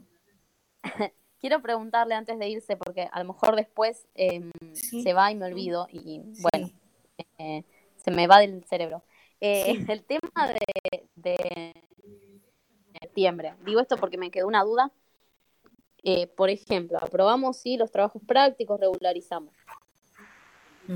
El final en septiembre eh, de manera regular. ¿Cómo sería la mesa de examen para, para saber, para tener una idea? A ver, ¿en qué sentido me pregunté? ¿Es una mesa virtual o presencial? Supongo que virtual en ese sentido, pero digo, eh, se va a tomar lo de los trabajos prácticos, se va a tomar el tema de la pandemia también, que es el descrito que usted pidió, se va a tomar lo- eh, la teoría dada eh, específica, en, ese, en ese sentido, digo. A ver, en general, bueno, ¿cuál es mi esquema? Que lo voy a sostener. A mí me interesa que dentro de todos los temas que se dieron, después bajamos la lista, eh, o que se dictaron, elijan de qué quieren hablar. Eh, con toda la más amplia libertad dentro de lo que el programa eh, permite, digamos, ¿no? Y, o sea, no, no pedirle cosas que no hayamos visto en clase, o sea, en eso este, no permitan ni que yo ni que nadie les pregunte sobre cosas que no se dieron en clase, eso no corresponde. Y eh, bueno, hacer una presentación eh, en términos de, a ver, de decir, bueno, mi tema es este, eh, voy a hablar de tal cosa, eh, a ver, fundamento esto, el otro, aquello, tal autor dice, construyen un discurso propio. A ver, por ejemplo, podemos exponer sobre el COVID, profe, relacionarlo. Sí, totalmente, porque a ver, a mí me parece eh, que el tema del COVID es un tema, ¿cómo diría? El paraguas en este momento. Tampoco digo para mí, ¿eh? De última, yo soy la titular de la cátedra. No digo que los voy a aprobar a todos, más bien piensen que los voy a desaprobar a todos. O sea que estudien. Pero lo que a mí me interesa, en serio digo esto, por eso los convidé y que les pido disculpas este fin de semana, voy a tratar de leer los trabajos, porque estoy pasada, pasada, pasada, pasada de rosca. Hoy me, ah, tiré a las 2 de la tarde dormir un minuto de siesta y me desperté a las 4. Pero porque, y me desperté a las 4 porque se me subió la perra encima, porque habrá pensado se me murió mi dueña. Estaba tan agotada que no sabía después si era de tarde, de mañana, de noche. ¿Qué día es este? Bueno, o sea que estoy un poquito pasada de rosca, pero bueno, no importa, eso no lo. Yo digo, me encanta dar clase. Eh, fíjense que hoy no es un día de clase, día de consulta son casi las 10 de la noche y si quieren seguimos hasta las 12. Esperen que me traiga un pedazo de tortilla y me hago una picada mientras hablamos con ustedes. Eh, yo sinceramente disfruto, disfruto muchísimo, muchísimo de dar clase. Y, a ver, mi estilo transgresor, lo que sea, es, eh, yo digo, la bibliografía está en los libros, hace 170 millones de años. A mí me interesa que aprendamos a reflexionar, a pensar sobre los hechos, a tener una opinión. no, bueno, está bueno leer los antecedentes, qué sé yo, está bueno a lo mejor leer qué pasó en el diluvio universal para los religiosos. Está bueno leer las tres fuentes de reflexión etnológica, eso sí o sí en este momento, sí o sí, porque, eh, bueno, esto y que quiero que lo guardemos así, onda secreto entre nosotros, porque no quiero que me, me roben la idea. Pero yo pienso que esta que nos está pasando hoy es la cuarta fuente de reflexión etnológica. No me puedo bajar de eso. No hay ningún hecho que tenga el peso y la magnitud que tiene este hecho. Ninguno. Desde la última fuente de reflexión etnológica a la fecha. Y a mí, eh, insisto, eh, yo quiero escribir con ustedes sobre eso, porque, a ver, bueno, de a ver, no, no, estoy haciendo ni clientelismo ni nada, desde el compartir, a ver, de qué nos está pasando a todos, de poder describir, vamos en conjunto a tratar de describir qué es esta fuente de reflexión etnológica, qué nos permite pensar en esta inmediatez que tenemos, que no a ver, que tampoco tenemos, tenemos un año de experiencia, entre comillas, de experiencia. Estamos todos viendo cómo viene esto mañana, ¿no? Pero, eh, a ver, no quiero resultar jactanciosa, pero este es mi compromiso con la educación. A mí no me interesa que me vengan a repetir qué dijo eh, Levi y el pensamiento salvaje. No. ¿Qué pasa hoy? Es como si en medicina, a ver, pongo un ejemplo, se empezaran a hablar de cuál fue la primera apendicitis y cómo se operó, lejos de mirar qué está pasando hoy. ¿Se entiende lo que digo? Entonces, eh, que me disculpen los colegas y los no colegas, porque pues sería más fácil que yo le diga, a ver, escriban sobre las tres fuentes de reflexión lógica, bueno, sí, está bien, está mal. No, no, no me interesa eso. Y también, eh, a ver, eh, por supuesto, ponerle seriedad y énfasis a lo que uno está pensando. Esto no, tampoco no es, a ver, eh, no sé, a escribir una revista de chistes, sino que, no, que cada uno está pasando y cómo lo puede atravesar con la antropología, ¿no? Con esta ciencia que antropo es hombre, mujer, y logía estudio, ¿no? y en su cultura. Y acá hay una cosa que les tiro una data, al final les estoy haciendo el escrito, Dios mío. Que hay una data que es importante, que, eh, ¿cómo diría? Eh, que esto que está pasando es como un acto de la humanidad. No es que sea un hecho que toma una forma en un lugar, una forma en otro lugar. Acá las restricciones son para todos. eh, a ver, las vacunas hay que ponérselas en el planeta entero. O sea, como acá hay algo que para nosotros eh, occidentales y cristianos, y no occidentales y cristianos, este es un mundo nuevo. O sea, a ver, ¿cuál es el mañana? ¿Hay mañana? Sin ponerse trágico, ¿eh? A ver, nadie sabe en las mejores y en las peores condiciones cuál es el día de mañana y si mañana está.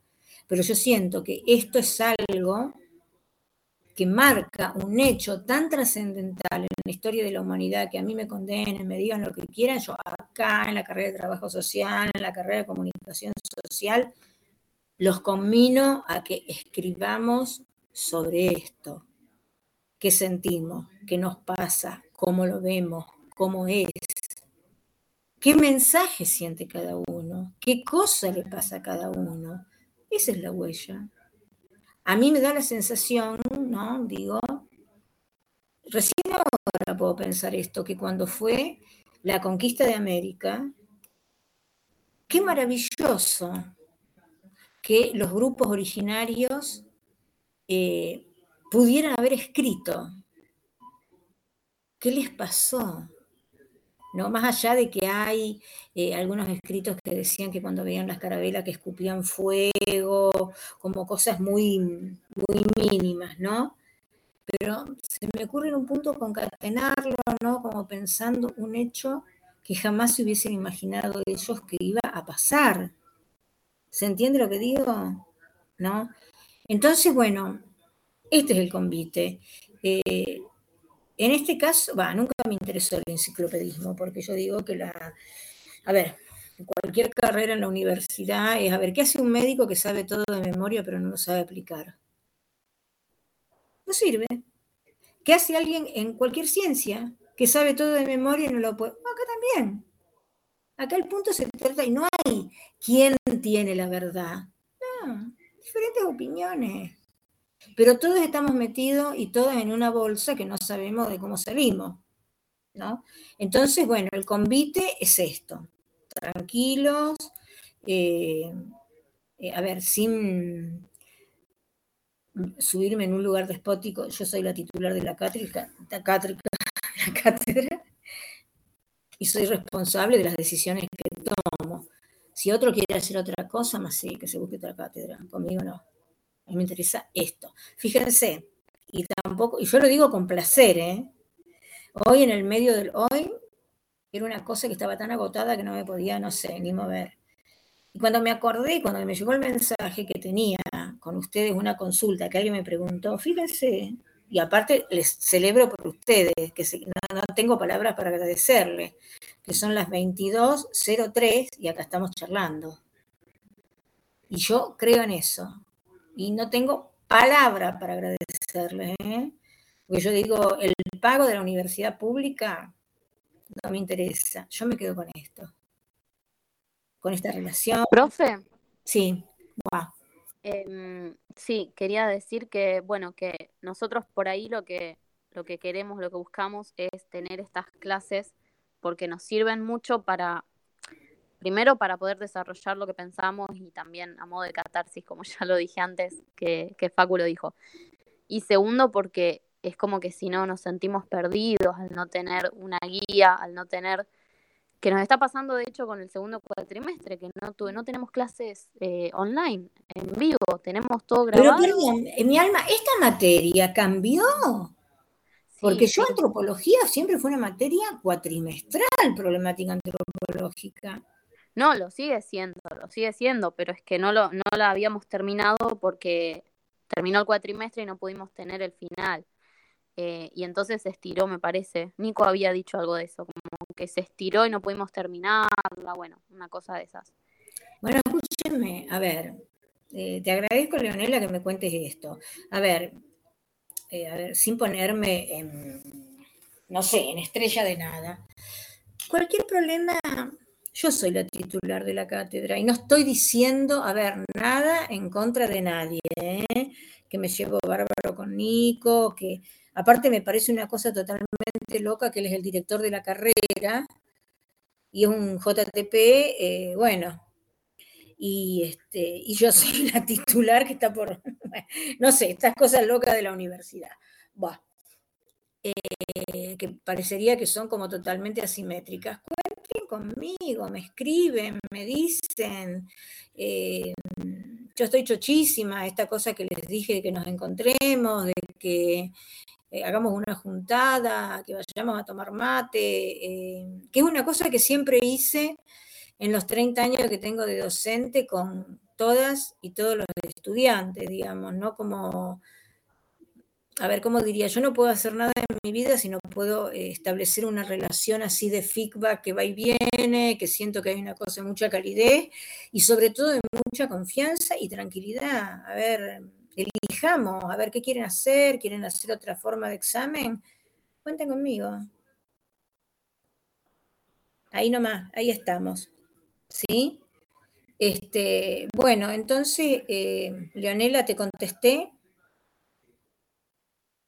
Sí, sí, profe, yo nada más preguntaba porque mm, justamente esto había salido en, una de las clases hace bastante de, trabajos prácticos mm, y, eso era lo que había hecho el profesor, digamos, de elegir un tema, como dijo usted, preparar un tema, eh, exponerlo con nuestras palabras, así tipo mesa de charla, que podía ser de a dos, de a tres, e incluso hasta cuatro, creo que dijo. Em, y que también eh, había preguntas sobre el, el escrito que habíamos hecho sobre COVID y alguna pregunta o varias de lo que es la teoría de la materia, pero así generales. Eso fue lo que él dijo, no sé. Surgió en una clase y bueno, eh, se habló esto. Ay, qué divino, bueno, me encanta, pero lo que yo no tengo pensado eso. No sé, Nicolás. Por eso yo, por eso yo le quería consultar a usted, porque al fin y al cabo es la, jefa de la cátedra y, quería saber cuál es. Ay, no me gusta eso de jefa. Bueno, soy la que Miren, a ver, insisto, yo me, planteo otra cosa. Eh, vamos a discutir los trabajos, les prometo que mañana intento como sea leerlos a todos, porque insisto, estoy pasada de rosca. Eh, que bueno, les cuento una anécdota. Hoy me hablan de la Secretaría académica, me mandan un mensaje de la Facultad de Política que hay una estudiante que cursó en el año, estamos en el 2021, 19, eh, metodología de investigación. Quería saber si está regular. Yo en el 2019 y el 2021, la cantidad de estudiantes que pasé, y me dio tanta bronca primero, eh, va, ni me preocupa que la Secretaría Académica a mí ni me intimida, ni qué es eso. Entonces, em, le dije a la, bueno, a la Secretaría Académica que, bueno, que se fueran a fijar alumnado, que seguramente la nota estaba y que este estudiante no la ver, y que también les quería decir que yo tengo una dedicación simple con cuatro cátedras eh, y que en la universidad hay, eh, como diría, escalones, ¿no? Eh, y que cuando uno tiene una dedicación, este, por ejemplo, exclusiva, que tendría que tener yo, cuando uno tiene tres cátedras, por la cantidad de trabajo que implica, lo que se llama una dedicación exclusiva, donde uno le duplican el sueldo, que no es moco de pago. Y que yo estaba dando clase con una dedicación simple, con cuatro cátedras, con una tesis doctoral que me pidieron la publicación y nunca me la publicaron, y que sin chapear me la dirigió el Nobel a la Paz de Argentina, y que quería que me cuenten a cuántos docentes de la UNR ¿no? tuvieron ese galardón que es para la UNR, no para mí. ¿Qué me contesta académica? Ay, gracias por tus palabras, te vamos a tener al tanto. A mí me da ganas de estrellar eh, la computadora por cualquier lado.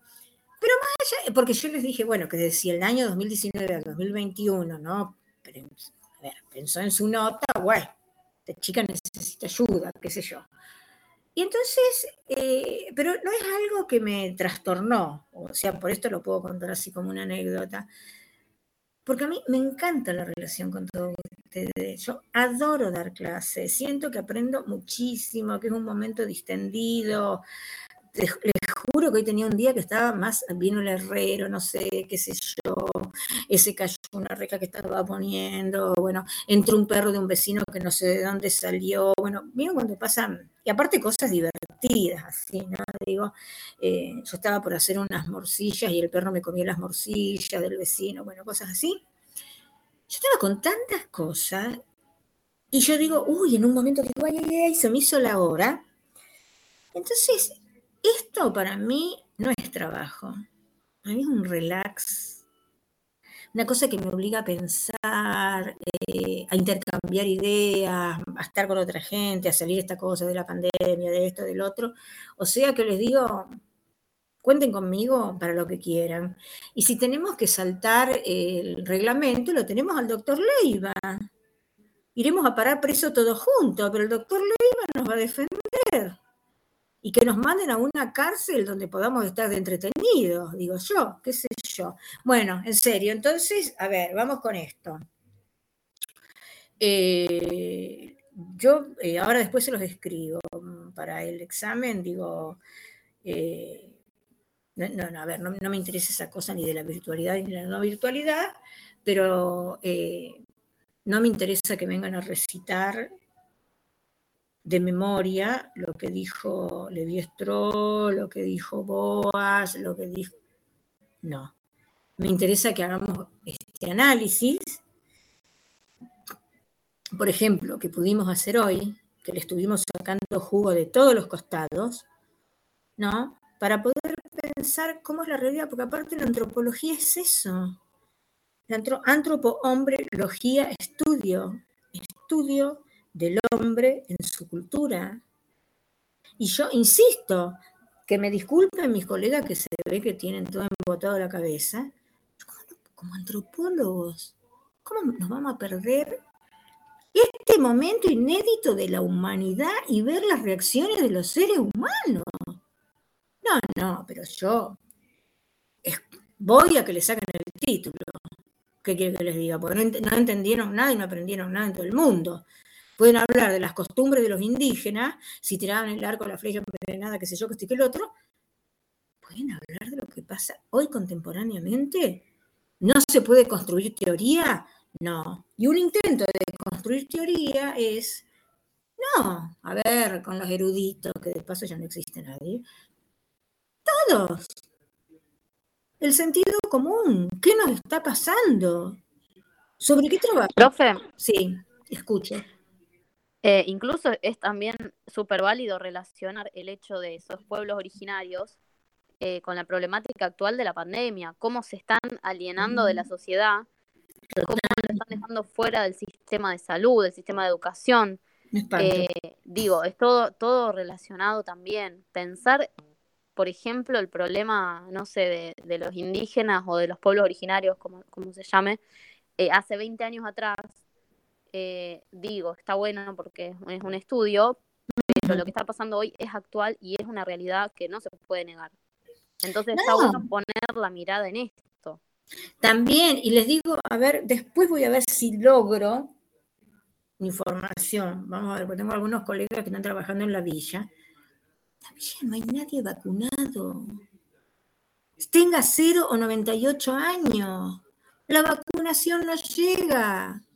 Y a mí me parte el alma, digo, a ver, y no me vengan con la sanata que tal gobierno. No, no vacunan a la gente.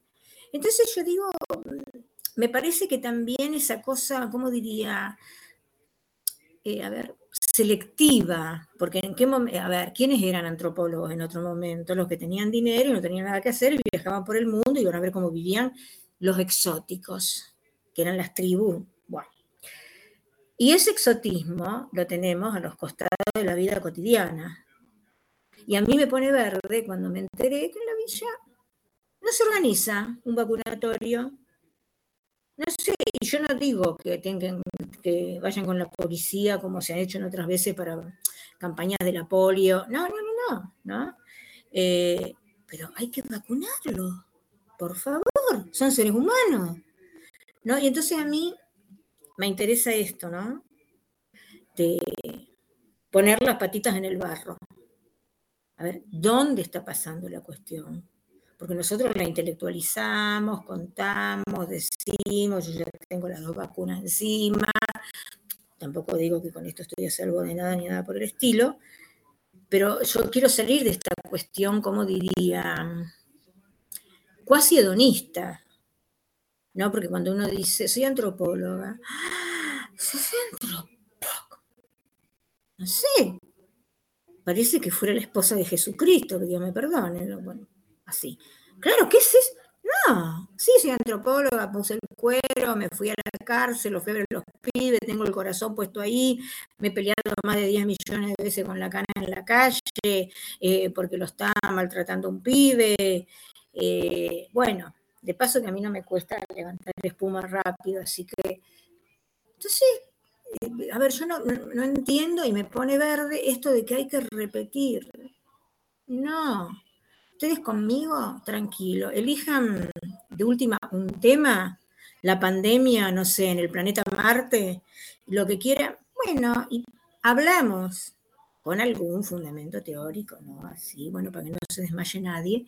Eh, pero digo, no estoy precarizando la educación, sino estoy, diciendo, bajemos a tierra.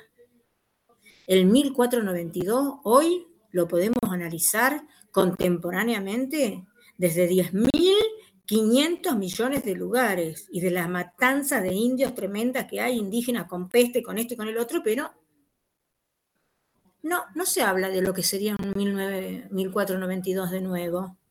La academia cierra los ojos. Lo que pasa en Canamá, Misiones, Chaco, ¿no? Que pasan los aviones y, ¿cómo que se dice? fumigan, ¿no? Y ellos comen esa fruta y se revientan muriéndose, envenenados. La antropología lo está pasando bomba, ¿eh? La pasa, así a mí me odian, porque yo se los digo. A esta altura del campeonato, ya. Si me animé a decir cosas en la época de la dictadura, a esta altura del campeonato, pero que se vayan a hacer el churro. Entonces digo, tranquilos, ustedes consensuamos, eh, les voy diciendo esto me va a encantar que cada uno elija un tema que se le ocurra. Esto que estoy diciendo yo, a ver, la fumigación, me, cuesta porque en algún momento voy a decir fulmigar. Porque teníamos un estudiante que yo no sé de dónde había nacido, de dónde había venido. Yo no sé, porque tenía los ojos medio achinados y no le salía la palabra fumigación y decía fulmigar. Y yo como, ay, no, no, me tenía que ir, porque me daba una tentación, porque todos los estudiantes miraban con una cara y quedó eso, ¿no? De fulminar. Bueno, digo como, a ver, como antropólogo, con el basamento de la literatura que estuvieron leyendo, valga la redundancia, ¿qué pasa en este presente? ¿Qué cambió? ¿Por dónde pasa la cuestión? A ver, ¿quiénes son los nuevos indígenas? Los pibes que duermen en la calle los borrachos que están tirados, la gente que no tiene, que perdió su costumbre, ¿no? Porque en un punto el que nació en la villa y medianamente, bueno, más o menos, se socializó, que van de todos los partidos políticos partidarios, darle una mano, que esto que lo otro, más o menos tienen, digamos, una adecuación a la vida humana. Pero a mí me, me parte el alma ver los pibes durmiendo en la calle, la cana levantando un pibe y llevándoselo. Y entonces digo, me interesa esto de la antropología. Insisto, si no les digo, che, a ver, lean, de tal par tal, me, me lo repiten. Fantástico, le damos el título de historiador, antropólogo, lo que sea. Que a todos los que quieran hacer antropología serán muy bien recibidos en la carrera. Yo todos los años me robo un par de estudiantes, unos cuantos, este año también estoy decidida a eso. No, fuera de broma, digo que es este... A ver, yo digo, la historia es el pasado, está bien. ¿Se homologa alguna materia? Todas les homologo yo, chicos, vamos. Sí, pero eh, a ver, digo esto, eh, bueno, yo les conté que hacía lo que se llama trabajo de campo adentro de las comisarías y que la cana me, me encerraba en la celda con los pibes y yo no soy miedosa, para nada. Eh, al contrario, eh, me acuerdo, no sé si les conté esta historia, que esta, esta anécdota, que estaba en una comisaría que creo que está en la calle Paraguay entre San Luis y San Juan, me parece, que hay una comisaría por ahí, eh, más allá que había tenido que pedir una orden de autorización que pasó por la CIDE y yo estaba aterrorizada porque, bueno, en algún momento como militante, este, la dictadura había quedado en una lista de la CIDE, pero bueno, sé que estaban bondadosos, me dieron la autorización y entonces eh, me encantaba porque también yo miraba a los comisarios y a ver, y el comisario era alguien, y no lo digo para denostarlo ni nada, ¿no? Que era igual que esos pibes, pero nada más que estaba del otro lado de la reja. Comisario me decía, porque usted no sabe, señor, a mí, como estos pibes me parten el alma, y yo lo miraba y decía, mmm, buah. Y aparte me encerraban en la celda con los pibes, cerraban la reja, yo adentro. Me acuerdo que me pusieron eh, un refuerzo de la vacuna de la tuberculosis, unos amigos que eran médicos me dijeron, no, dale gallega, te vamos a poner un refuerzo por si acaso. Yo iba hecho una pordiosera para sentarme en el piso en cualquier lugar. Y a mí me, cosas que me quedaron grabadas así como muy dolorosas, este, que en esa comisaría ahí de la calle, sí, que era, sí, Corrientes, Paraguay, sí, sí, Paraguay, yo creo entre San Luis, San Juan. Paraguay es. Paraguay. No, no está la Keila judía ahí, al frente. Claro, que enfrente está bien. Sí, al frente está. En diagonal. Entonces, bueno, entro eh, y me llevan a la celda y me encierran. Y yo quedo sentada en el piso. Eh, yo retranqui, ¿eh? Jamás tuve miedo de estar encerrada con los pibes, nunca. Me da pánico la cana. Y entonces estaba hablando con otros y había así el vano ¿no? de una puerta y aparece uno, era verano, sin la remera, tenía un tajo en la panza tremendo, todo purulento, con un olor a podrido. Y entonces yo le digo, ay, ¿qué te, pa ¿qué te pasó? No, doña, fue en un hecho. Y le digo, no te llevaron al hospital, no, doña. Y a mí bueno, me dejé llevar, qué sé yo, me largué a llorar. Le dije, ay, tenés la edad de mis hijos, por favor. Y entonces el pibe sacó su mano, me la puso en el hombro y me dijo, doña, no llore, porque por, sobre nosotros no, por nosotros no llora nadie. Les comento que a esa altura inundé la comisaría. Yo no podía dejar de llorar. Entonces yo digo, esto es la antropología. No la teoría del hombroso que dijo que... No, esto, trabajo de terreno, ¿qué pasa hoy contemporáneamente? ¿Cómo son las condiciones? Digamos, ¿por qué? Porque tiene que, a ver, la antropología es una ciencia, a ver cómo diría, de intervención. La sociología es una ciencia de descripción, no la de Nosto. Pero yo para hablar de los pibes detenidos, estuve tres años yendo a comisaría, acá, allá, esto, el otro, y digamos como para conocer desde adentro. Y eh, una cosa que nosotros hacemos es no traducir. Eh, por ejemplo, un pibe tenía un tatuaje acá y le digo, che, ¿qué es esto? Un tribal. Y cuando yo describo, no digo un tatuaje. Fulano o fulanito, o cuando le cambiamos el nombre, tenía una imagen que la denomina tribal y nosotros en otra denominación decimos que es un tatuaje porque uno, eh, cuando está haciendo descripción escrita de una cultura, que es lo que es hacer etnografía, etno de etnia y grafía de descripción, y que tiene la tradición de los pueblos originarios, por eso etnia, eh, yo no, no uso términos del mundo occidental y cristiano, sino intento describir lo que veo para que el que esté leyendo se haga la imagen, digamos, ¿no? Y para darle la entidad que tiene ese pibe, ese sujeto, qué sé yo. Entonces digo que mm, a mí me parece que dentro de las ciencias sociales, que me perdonen todos los demás colegas, sociólogos y no sé qué, la antropología tiene un peso, eh, digamos, un peso real y concreto, ¿no? Una cosa es este, decir, fue a entrevistar a un pibe y otra cosa es decir, me tuve que parar porque las ratas caminaban por el lado del grabador, digamos, ¿no? Y donde uno, eh, sin exagerar, ¿no? Es como si veo una fotografía y digo, bueno, veo esto, veo esto, veo esto, veo esto, y que eso me produce, y me, me produce, me permite construir una imagen social, ¿no? Concreta, puntual del momento, de lo que está pasando. Por eso yo tengo una cosa, bueno, hay gente que ha hecho antropología del poder y que se la ha pasado yendo a todas las fiestas este, en Buenos Aires, así tengo amigos que son unos bandos, eh, para hacer críticas después y bueno, 10.000 artilugios para conseguir una invitación, este, no sé, una fiesta de, no sé, del casamiento de Macri, por decir, ¿no?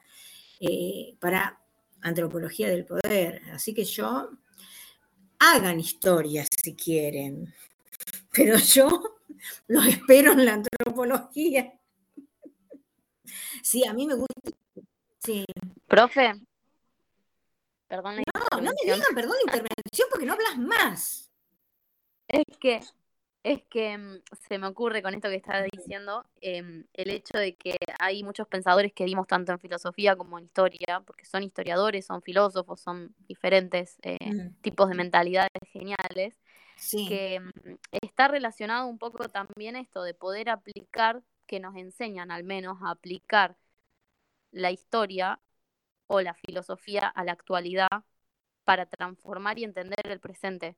Y eso es lo que me interesa de poder relacionarlo un poco con la antropología, de que no basarme tanto en lo pasado o en lo que descubrió o en su teoría. Por ejemplo, tomo a Marx, eh, que después a Marx lo toman diferentes pensadores y cada uno lo aplica a su realidad, de su país. Em, y digo, esto es lo que, lo que me gusta, poder relacionarlo a, a mi actualidad, a mi problemática, a mi relación con la sociedad entonces es como que ahí se entremezcla un poco también la historia con la antropología, porque es la forma en la que yo estoy viviendo y relacionándome con el resto en base a mi ideología o a mi pensamiento o a mi clase social o a mi forma de vida, etcétera. A ver, mira, eh, algunas diferencias. La antropología trabaja sobre el presente, sobre el aquí y el ahora. Por ejemplo, el equipo argentino de antropología forense, lo conocen, sí saben del equipo argentino de antropología forense. Bueno, uno de los compañeros eh, de estudio eh, mío, eh, bueno, ahora me este, nombre ahora lo voy a decir, es este, una, digamos, una masa y que está, bueno, trabajando, ha estado trabajando en México, en, los países árabes, bueno, acá en Argentina, muchísimo. Juan Bautista Leoni. Juan Bautista Leoni. Eh, y que mm, también me comentó que había un amigo mío desaparecido de la época de la dictadura, que, mm, bueno, yo militaba en la izquierda y él en la monto, nos peleábamos todo el día, eh, pero si yo le tocaba el timbre a las 3 de la mañana me abría y viceversa. Bueno, en un momento se va de Montonero, está en desacuerdo, eh, esa extracción que tenía Montonero, que los padres tenían una estancia en La Pampa, y él y la hermana estaban militando acá, estudiando medicina, bueno, eh, y le llega un telegrama clave de la célula Montoneros y él baja a Rosario y era una celada y lo acribillan, así, lo acribillan a él, una esquina a él y a la hermana. Y la novia de él, que éramos muy amigas, que ahora después le perdí el rastro por tanto, y hablando de 30 años, 25 años atrás, este, me dice, ¿viste lo que le pasó? Ay, bueno, casi me, me llama a mi trabajo. Yo en esa época, 20 años atrás, los teléfonos celulares no, no existían los teléfonos fijos era un, no sé, un paraíso tenerlo. Entonces era, trabajaba en una oficina de facturación de un sanatorio, me llama y me dice, ay, no sabés lo que pasó. Y yo, Buah. A todo esto yo militaba en el Partido Comunista, me había peleado en algún momento por algunas cuestiones, o sea que yo estaba sin paraguas político. Buah.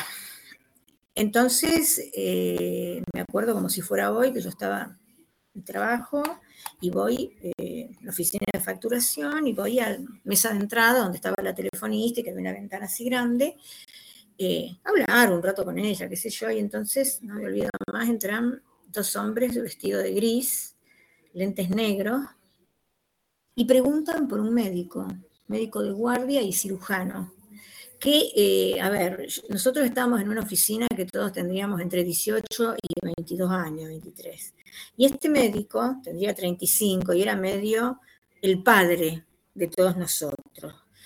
Y entonces festejábamos los cumpleaños juntos, que esto, que lo otro, que aquello, bueno, solterón, bien.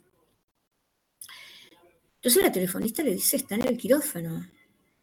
¿Dónde está el quirófano? Y ella le dice, no, no pueden entrar y uno abre el saco así y muestra el arma y el otro, Servicio de Inteligencia del Estado.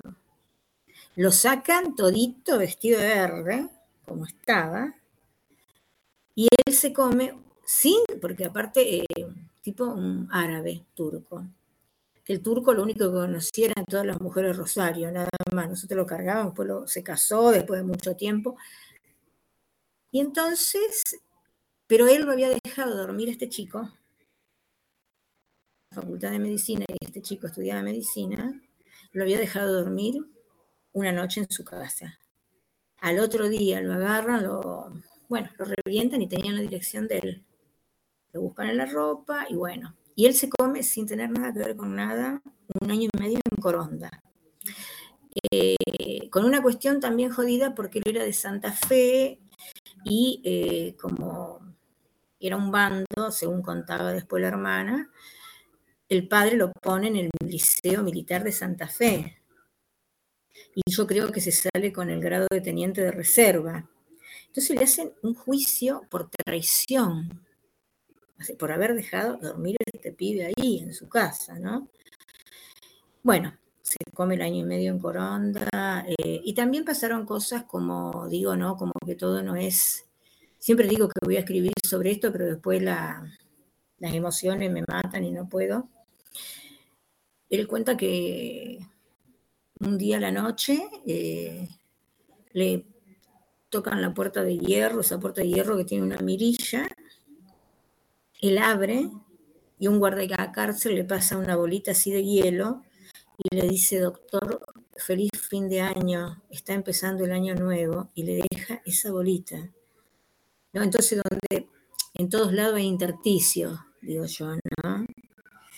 Eh, y después, en otro momento, eh, un tiempo antes, me parece, cuando él llega, después que lo requisan esto, que lo otro, que aquello, se acerca un policía y le dice, doctor, usted lo operó a mi papá en el hospital, no sé dónde, no sé qué, Rosario, así que mientras yo esté eh, de guardia, usted no lo va a tocar nadie. Como también digo cosas que pasaron, ¿no? Insisto, ¿y por qué estoy diciendo esto también? ¿no? Porque no escapa la antropología, porque todo el mundo dice, no, porque toda la cana era, y yo misma lo he dicho, te tiraba del cuarto piso, era un espanto, pero también poder particularizar, ¿no? O sea, no, eh, digamos, uniformar que todo el mundo es lo mismo, ¿no? Poder ver circunstancias, eh, bueno, la cuestión que, bueno, Turco se comió un año y medio, salió, y eh, bueno, y, lo que digo esto del equipo argentino de antropología forense, eh, pasa esto. El papá de este amigo de Marito, pobrecito, eh, la novia de Marito le da mi teléfono del laburo al papá porque él quería, había venido de La Pampa a agradecerle a la gente que lo había ayudado a su hijo. Bueno, como yo era una amiga, y entonces yo ya me había peleado con, bueno, por algunas cosas que no estaba de acuerdo con el Partido Comunista, y entonces me llama este señor por teléfono a mi laburo, que ya me pegó un jabón, porque digo, ¿quién es? ¿Cómo conoce mi teléfono? A ver, ¿cómo conoce el teléfono del laburo? Bueno. Y él me dice, mire, eh, el teléfono suyo me lo pasó Tere, que era la novia de, bueno, que es la única que quedó viva del Pampa.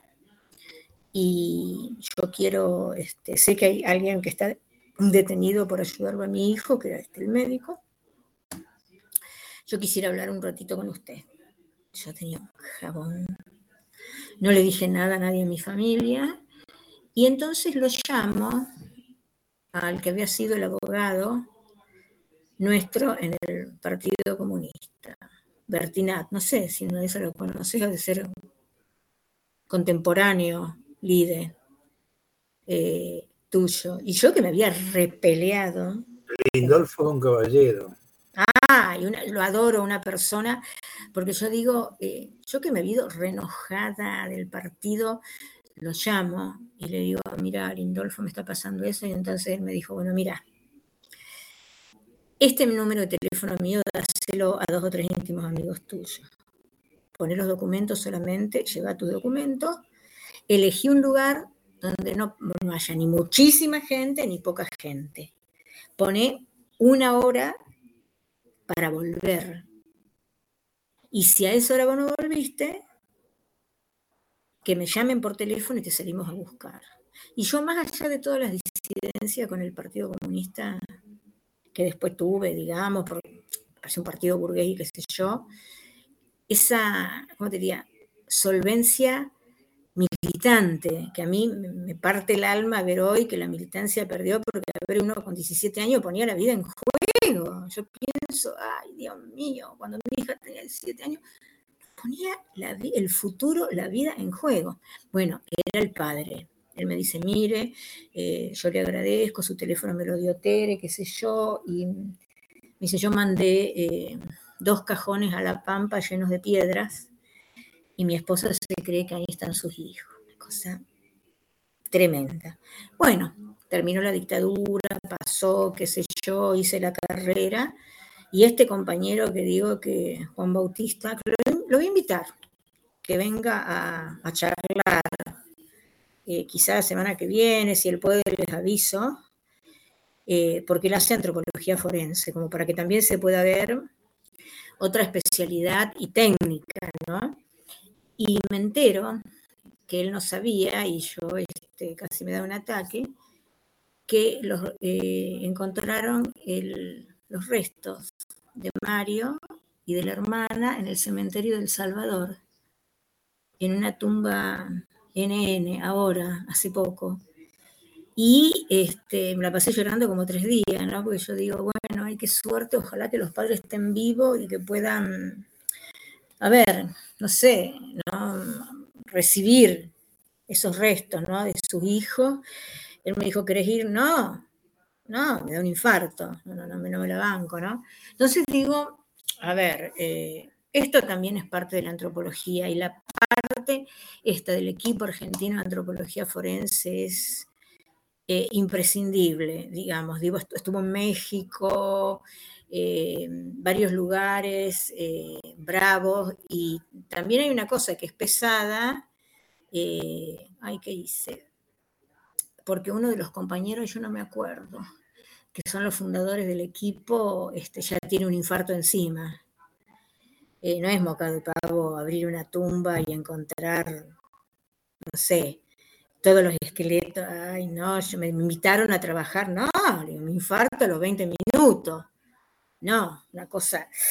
Eh, pero digo, bueno, como otros ejes, este, bueno, no terminemos con esto así. Ah, también hay antropología del, poder, de la alegría. digo, no, pero me parece también una ciencia que, es muy importante en términos de lo que tiene que ver, a ver, no solamente con la ciencia en sí, y que aparte yo les sacaría ese título de ciencia, que eso es algo que a mí no me gusta, con el compromiso, con lo contemporáneo, con el salir adelante, ¿no? Como mostrar, eh, y insisto, yo volvería a ser antropóloga y si me animara y me diera el cuero, la verdad que estaría en el equipo de antropología forense, pero bueno, no, no me la banco. Yo me imagino que en la primera cambio me pegó un infarto que quedó ahí. Este, por eso también les digo el valor de esta disciplina, ¿no? Que, no, que no solo tiene eh, esta cuestión de datar yacimientos fósiles para ver cuál fue el primer homínido, el esqueleto de Lucy, bueno, me imagino que eso conocerán.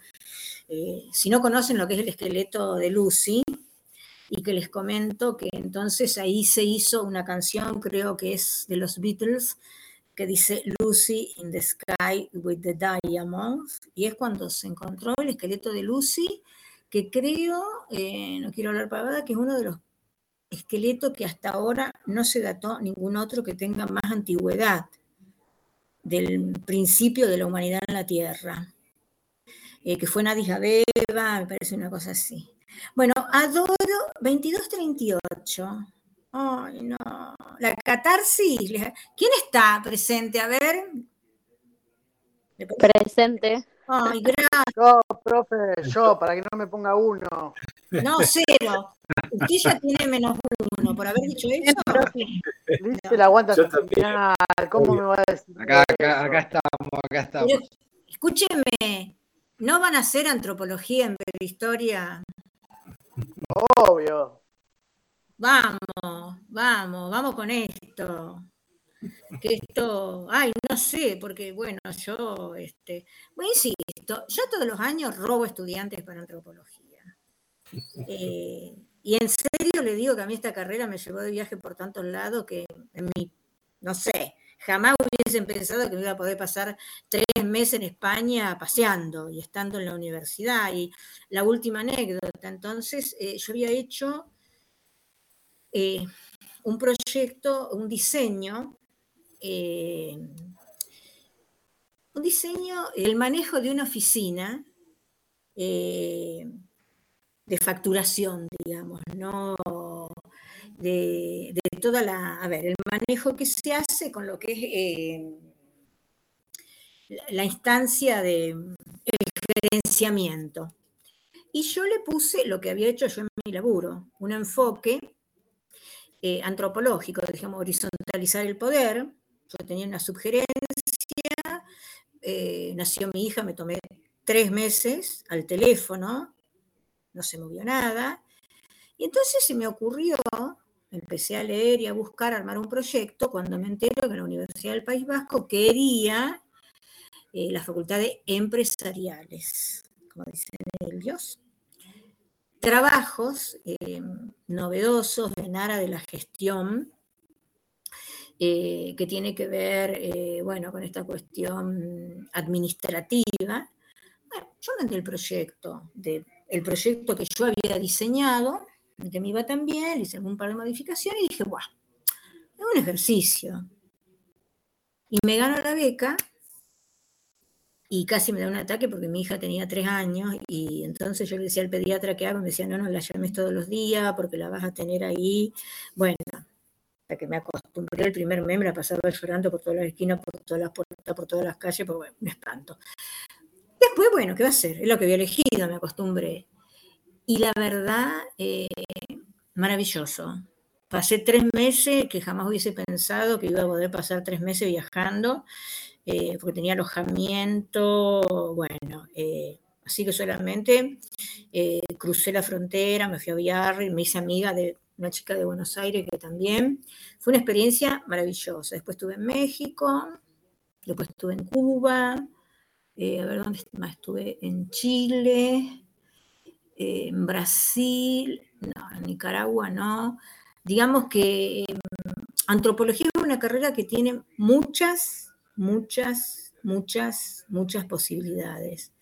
Hay antropología de la empresa, antropología del trabajo, antropología de la salud, antropología de la familia, antropología de lo que se quiera. ¿no? Entonces digo, sin despreciar lo que es la historia, pero eh, en este siglo XX-XXI me parece que fue un boom. sinceramente, que fue un boom.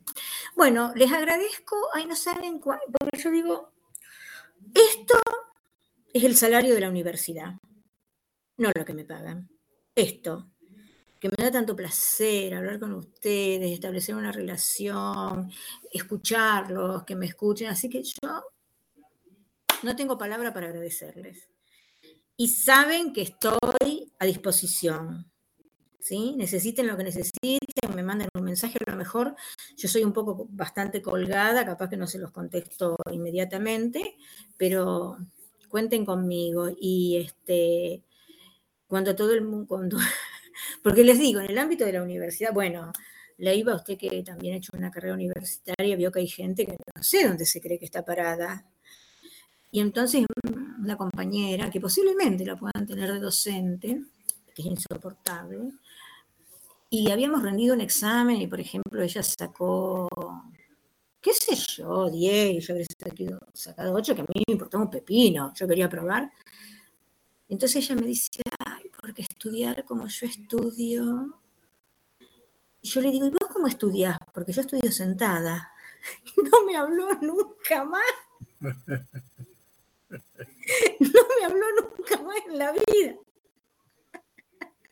Y sí, qué sé yo, yo estudiaba sentada. Así.